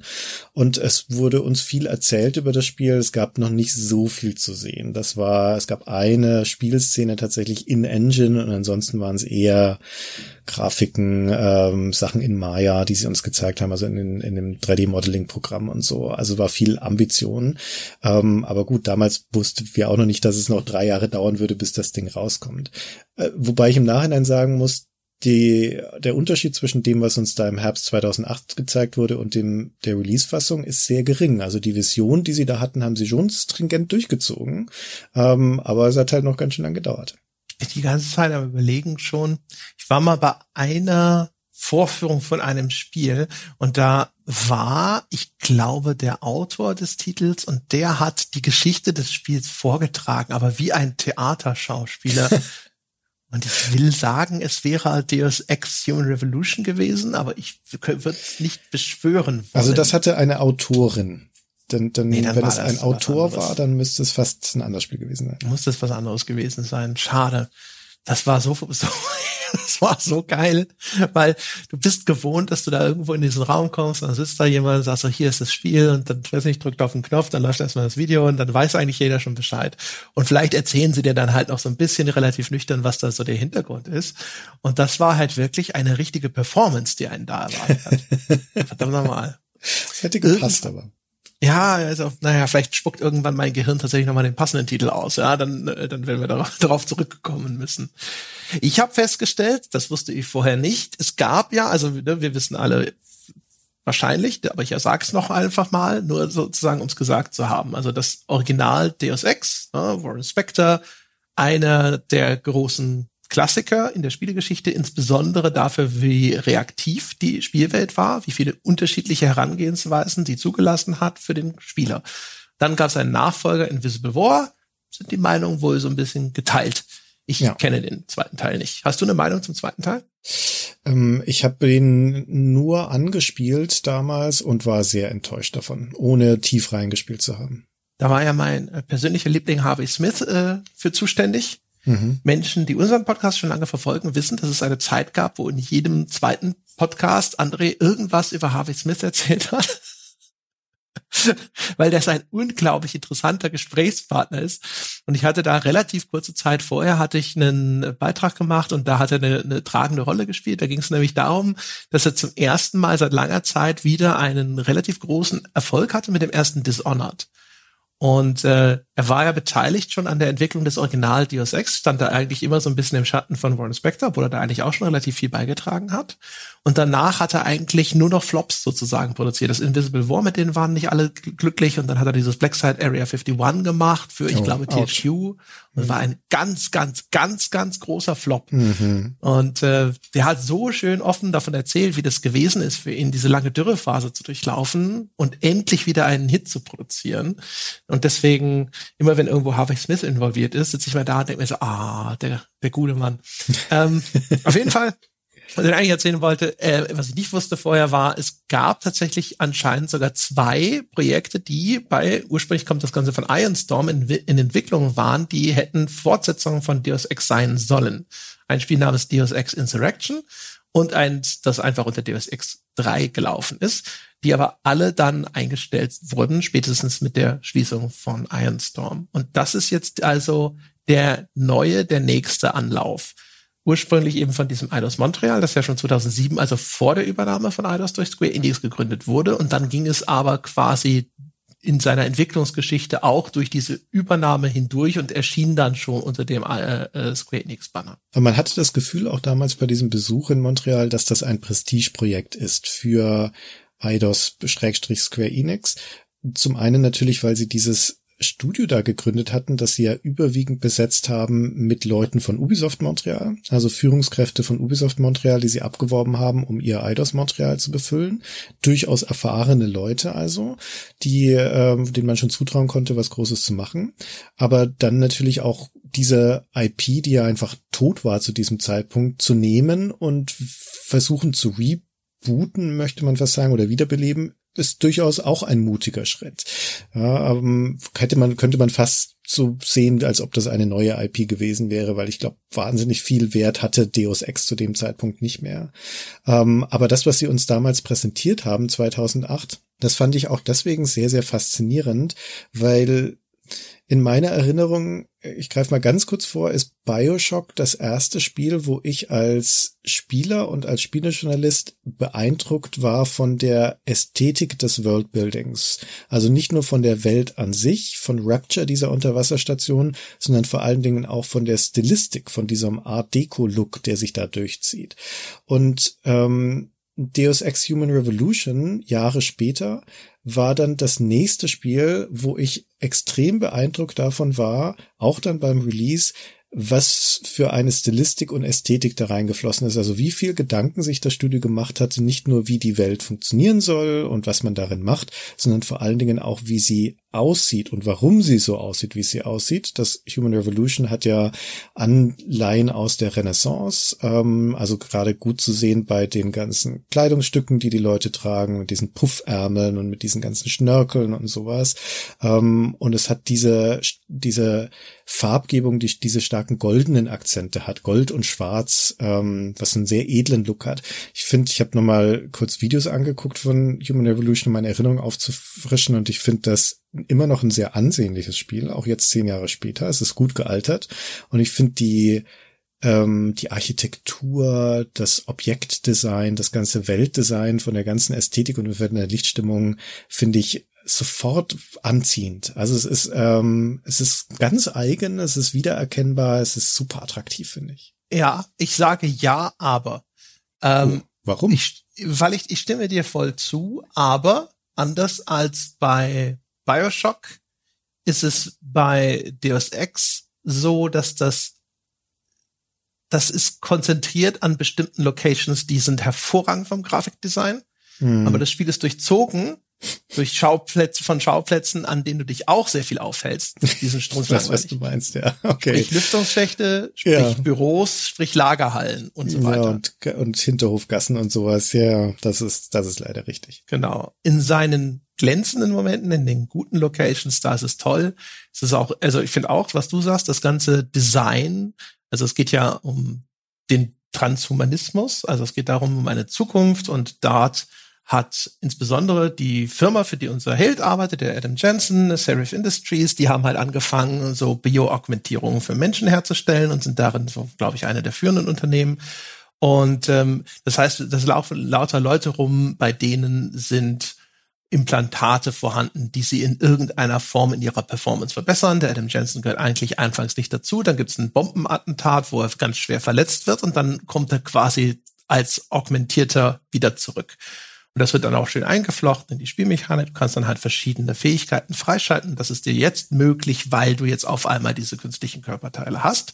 Und dann sind solche stilistischen Elemente wie das, was du schon beschrieben hast, nämlich dieser teilweise recht ähm, renaissance-aristokratische Kleidungsstil, das passt sehr gut dazu, weil das Spiel erzählt von einer Zukunft, in der die Klassen der Gesellschaft noch viel schärfer getrennt sind, weil die Leute, die sich diese Augmentierung leisten können, das sind natürlich so, das sind quasi so Supermenschen.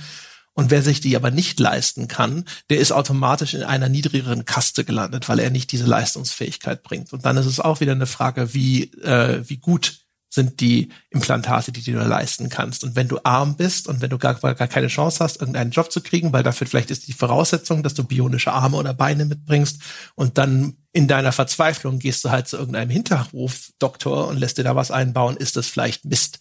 Und äh, ne, welche Folgen hat das? Und auf der Ebene funktioniert das Spiel halt ganz, ganz hervorragend. Und das macht es dann halt super, finde ich zum Beispiel, wenn es das halt unterstreicht durch diese stilistischen Entscheidungen. Das finde ich auch. Äh, das erste Deus Ex, das ist ja ein hochgelobter Klassiker und das ist, hat diesen Klassikerstatus vor allen Dingen wegen seiner spielmechanischen Entscheidungen. Also weil es diese berühmterweise die Handlungsfreiheit hat in dem Vorgehen, weil es diese reaktive Welt hat, wo die Welt und die Charaktere darin auf dich und deine Aktionen reagieren. Ähm, und weil es diese Verbindung ist aus Rollenspiel und Shootermechanik. Also es ist ein ganz faszinierendes inhaltliches, spielinhaltliches Spiel, wofür es nicht unbedingt bekannt ist oder gelobt ist, ist für seine besondere Ästhetik. Im Gegenteil, das ist auch für das Jahr 2000 schon eigentlich ein ziemlich hässliches Spiel. Und es ist auch nicht unbedingt gelobt jetzt für seine Thematik, seine stringente Story in seinem Weltenbau. Das hat diese ziemlich diffuse Geschichte von den, von diesem Nanovirus, der die Welt entvölkert und diesen ganzen Verschwörungstheorien und sowas. Und eigentlich finde ich sehr clever von Human Revolution, dass es diese Punkte, die zentralen Punkte von Deus Ex erhält. Also auch da ist spielmechanisch ganz klar im Vordergrund die unterschiedlichen Vorgehensweisen, die möglich sind. Das Schleichen, das aggressive Vorgehen, das Reden und das alles verstärkt von diesem Rollenspielsystem, das sich da in den Augmentierungen niederschlägt. Dass ich die Handlungsweisen, die ich besonders gerne mache als Spieler, dass ich die auch mit besonderen Augmentierungen, mit Boosts verstärken kann. Das bleibt also erhalten und darüber setzen sie aber als modernes Spiel für das Jahr 2011 diese eigen, sehr eigene Ästhetik, diese wiedererkennbare und eben auch diese starke Thematik, dass sie sagen, unser Thema ist der Transhumanismus und wir entwickeln daraus einen, einen Entwurf für eine Gesellschaft und wir zeigen in diesem Spiel, wie diese Gesellschaft aussieht. Das Human Revolution ist jetzt auch nicht unbedingt ein Glanzlicht im Storytelling. Also vor allen Dingen, wie das Spiel endet, war ich jetzt nicht hundertprozentig begeistert davon am Ende.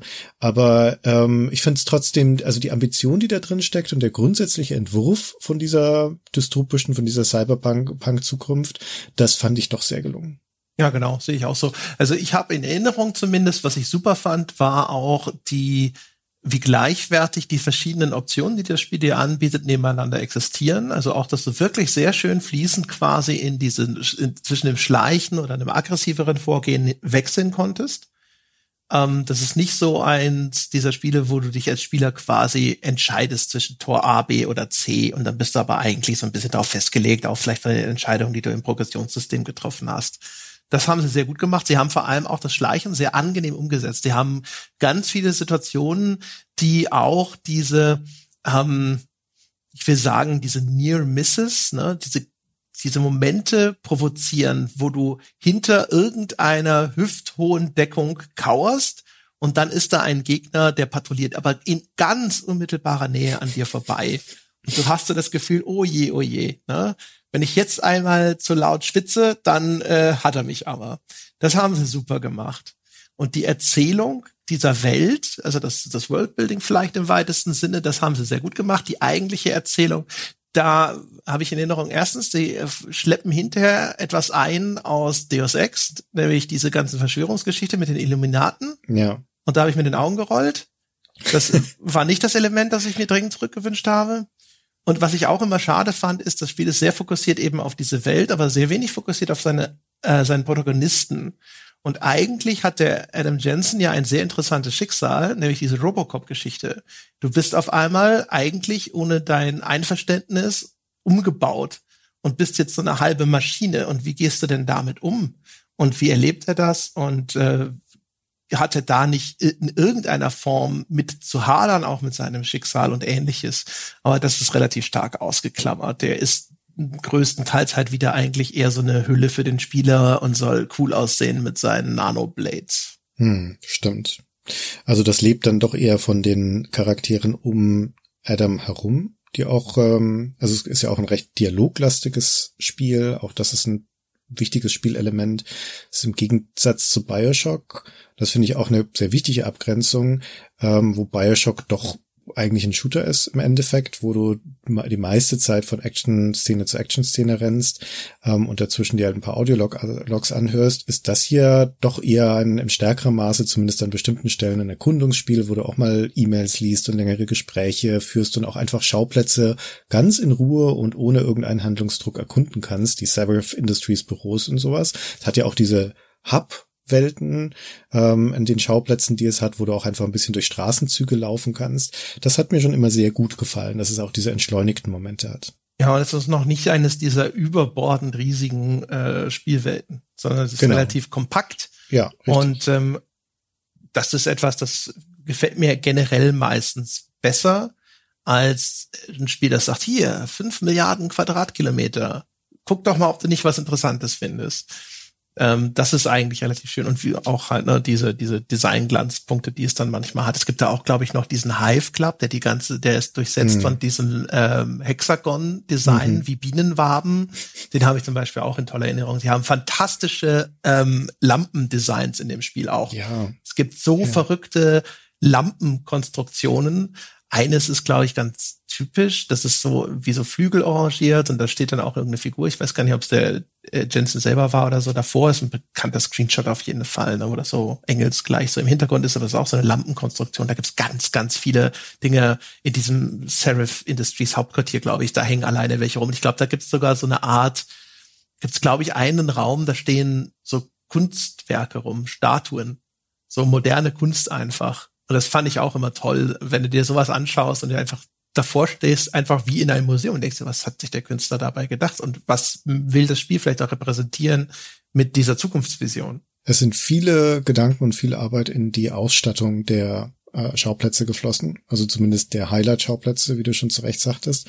Und das ist, macht das Spiel wirklich sehenswert. Man merkt den Aufwand dem Spiel an. Es war ja auch ein sehr teures Spiel. Es hat ja auch diesen phänomenalen Render, ähm, na nicht Render, diesen phänomenalen Trailer bekommen 2010, der viele Millionen gekostet hat, der schon richtig Lust gemacht hat auf das Spiel. Also als Gesamtpaket schon eine tolle Sache und auch ein wirklich schönes Spiel gewesen. Also ich habe es sehr gerne gespielt und habe mich sehr gefreut. Auch dass das Andenken von Deus Ex da völlig ernst genommen wird und ähm, dass es ein würdiger Nachfolger ist. Ja, ich habe das auch in sehr guter Erinnerung. Kann man nicht anders sagen. Ich habe dann nachgelesen und habe festgestellt, dass dort stand, Human Revolution hätte 2,18 Millionen Stück verkauft seit seinem Launch bis zum 30. September. Jetzt ist der Launch offensichtlich ja hier in dem Monat, von dem wir sprechen. Ich glaube, ein bisschen weiter hinten, aber das dürfte dann ungefähr so grob der erste Monat. Das war der erste Monat, genau. Am sein. 26. glaube ich, ist es released worden. Genau. Und wir wissen ja, ne, das ist ja eigentlich so die heiße Phase für Spieleverkäufe. Und habe ich sofort gedacht, so, oh, schade, ist gefloppt. Und dann habe ich aber gelesen, dass das, das, das, das sei total erfolgreich gewesen und dass ähm, der unerwartete Erfolg von Deus Ex Revolution hätte den Profit bei Square Enix im Gegensatz zur eigentlichen Prognose beinahe verdoppelt. Da habe ich gedacht, so, hä? Moment mal, aber das, das war endslange in Entwicklung. Und das Studio war jetzt auch nicht so klein. Waren die Dimensionen damals, die waren doch auch noch gar nicht so anders. Call of Duty hat auch damals auch schon 20 Millionen verkauft. Warum? Da habe ich echt, das galt als Erfolg. Wie waren denn die Maßstäbe bei Square Enix? Ja, es wundert mich auch gerade. Wir reden doch über die Firma, die immer unzufrieden ist, weil Tomb Raider nur 5 Millionen verkauft und sie 10 Millionen erwartet haben. Das war zwei Jahre später.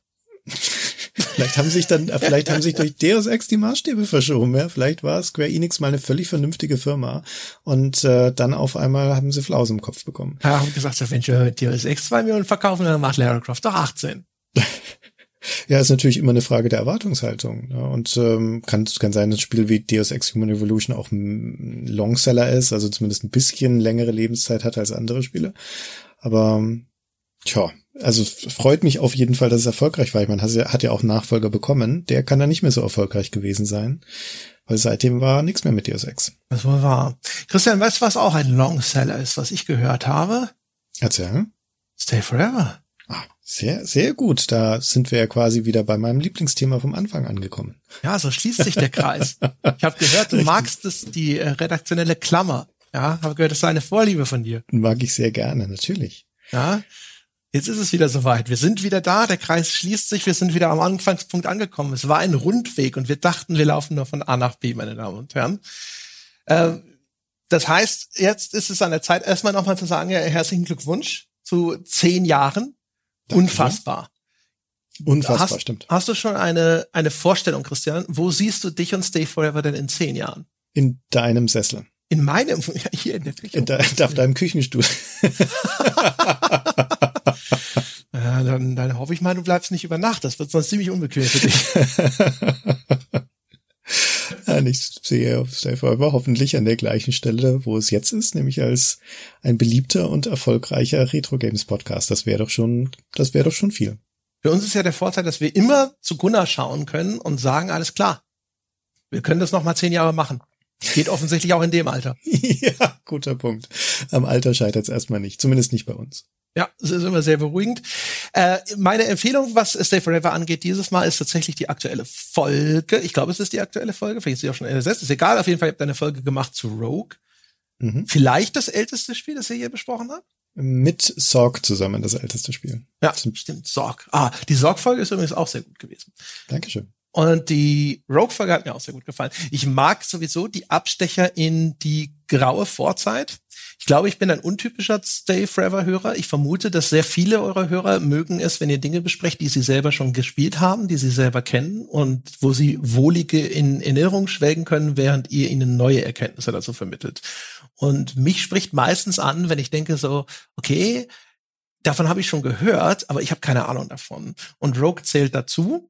Ähm, insbesondere natürlich jetzt heutzutage, wo sowas wie Roguelikes gefühlt jedes zweite Spiel ist, das bei Steam rauskommt.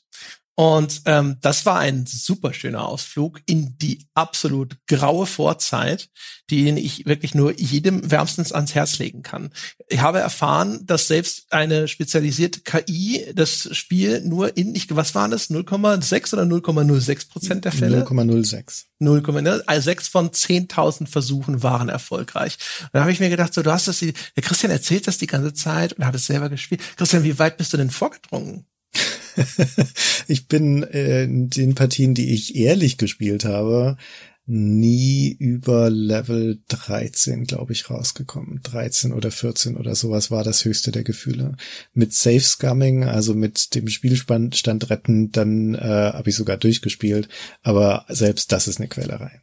Ah, da hat, äh, hast du es in einer Art Emulator gespielt, der die unfaire Vorteile verschafft hat, die so nicht vorgesehen waren.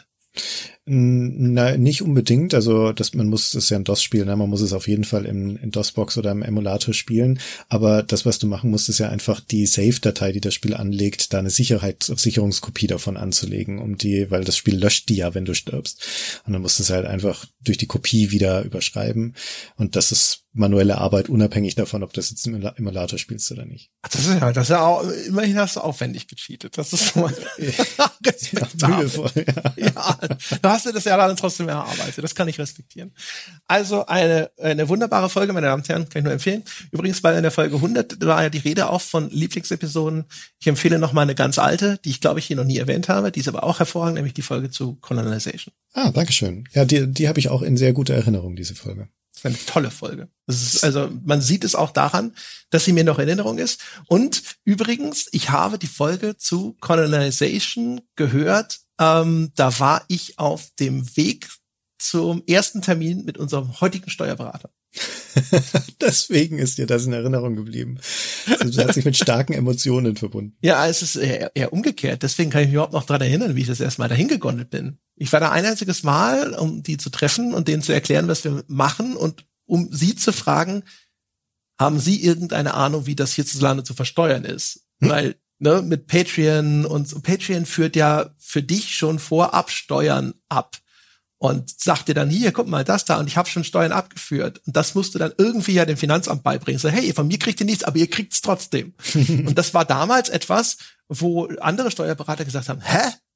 Was? Wie?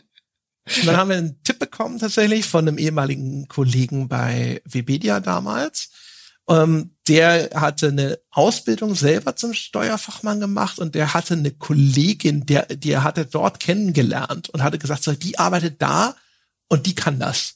Und deswegen sind wir da hingegangen. Ja, und auf dem Weg dorthin und ich stand, ich war zu früh da, ich bin meistens zu äh, Terminen, die von Relevanz bin ich meistens viel zu früh da, stand dann halt da rum und dann habe ich die Folge zur Canalization gehört. Sehr schön, danke für die Erklärung. Ach, das freut mich, dass dir das die Wartezeit dann etwas versüßt hat. Hervorragend versüßt. Das, ist, das, das sieht man aber auch wieder, ne? Das haben wir bei der Diskussion vorhin gar nicht erwähnt. Dadurch, dass das Podcast-Medium so ein bisschen in den Alltag integriert ist, hat es häufig, finde ich, nochmal einen anderen Stellenwert als viele von den anderen. Ich kann dir mhm. meistens nicht sagen, ach, da habe ich die und die Zeitschrift gelesen oder sonst irgendwas. Das ist so ein Ding. Ich sag, äh, weißt du, ist halt, ja, ich saß vor dem Computer und dann habe ich halt das gelesen. Da ist nichts Besonderes bei passiert. Aber dadurch, dass der Podcast quasi dabei ist, während man irgendwo aktiv ist oder sowas, verknüpft sich das manchmal auf ganz wunderbare Weise mit, mit dem Leben. Ich merke das auch an dem, was zurückgespielt wird von der Community, dass Leute erzählen, ja, das und das ist passiert und dann habe ich euch dabei gehört. Sehr schön. Das ist ein schönes Kompliment, wenn man Leute so begleitet. Das hören wir von unserer Community tatsächlich auch ab und zu. Und apropos diese Community, also hallo, liebe Hörer von Stay Forever. Ähm, für einen guten Teil von euch ist das ja ähm, vermutlich die erste Folge zehn Jahre klüger, weil das bei uns ausnahmsweise offen erscheint.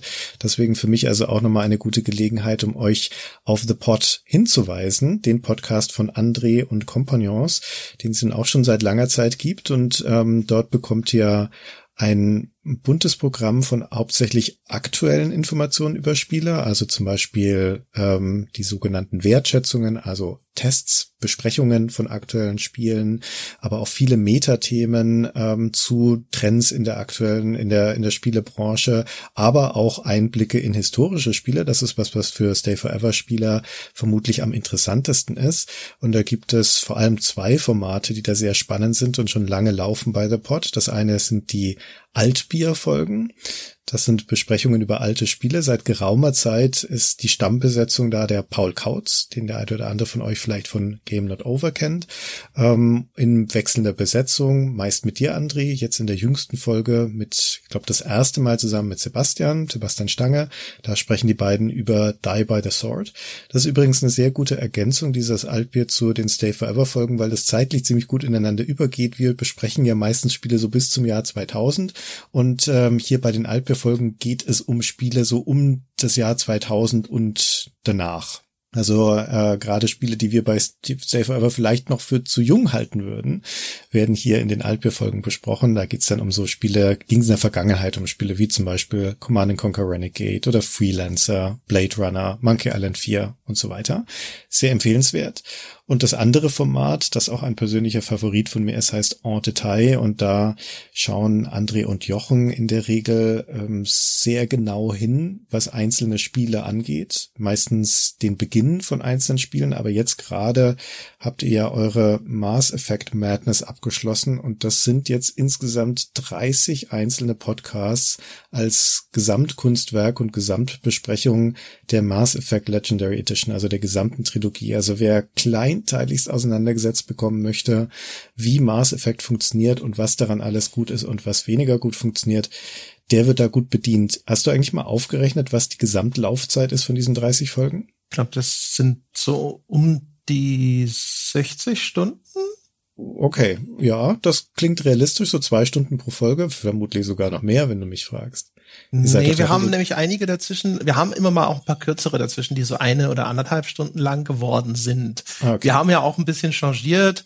In der ersten Staffel haben wir wenige Folgen gemacht, die waren dafür elend lang. Dann haben wir gesagt, ja, das ist ein bisschen blöd, wir machen jetzt ein bisschen kürzere Folgen. Dann haben wir aber tausend davon gemacht in der zweiten Staffel zum Mass Effect 2.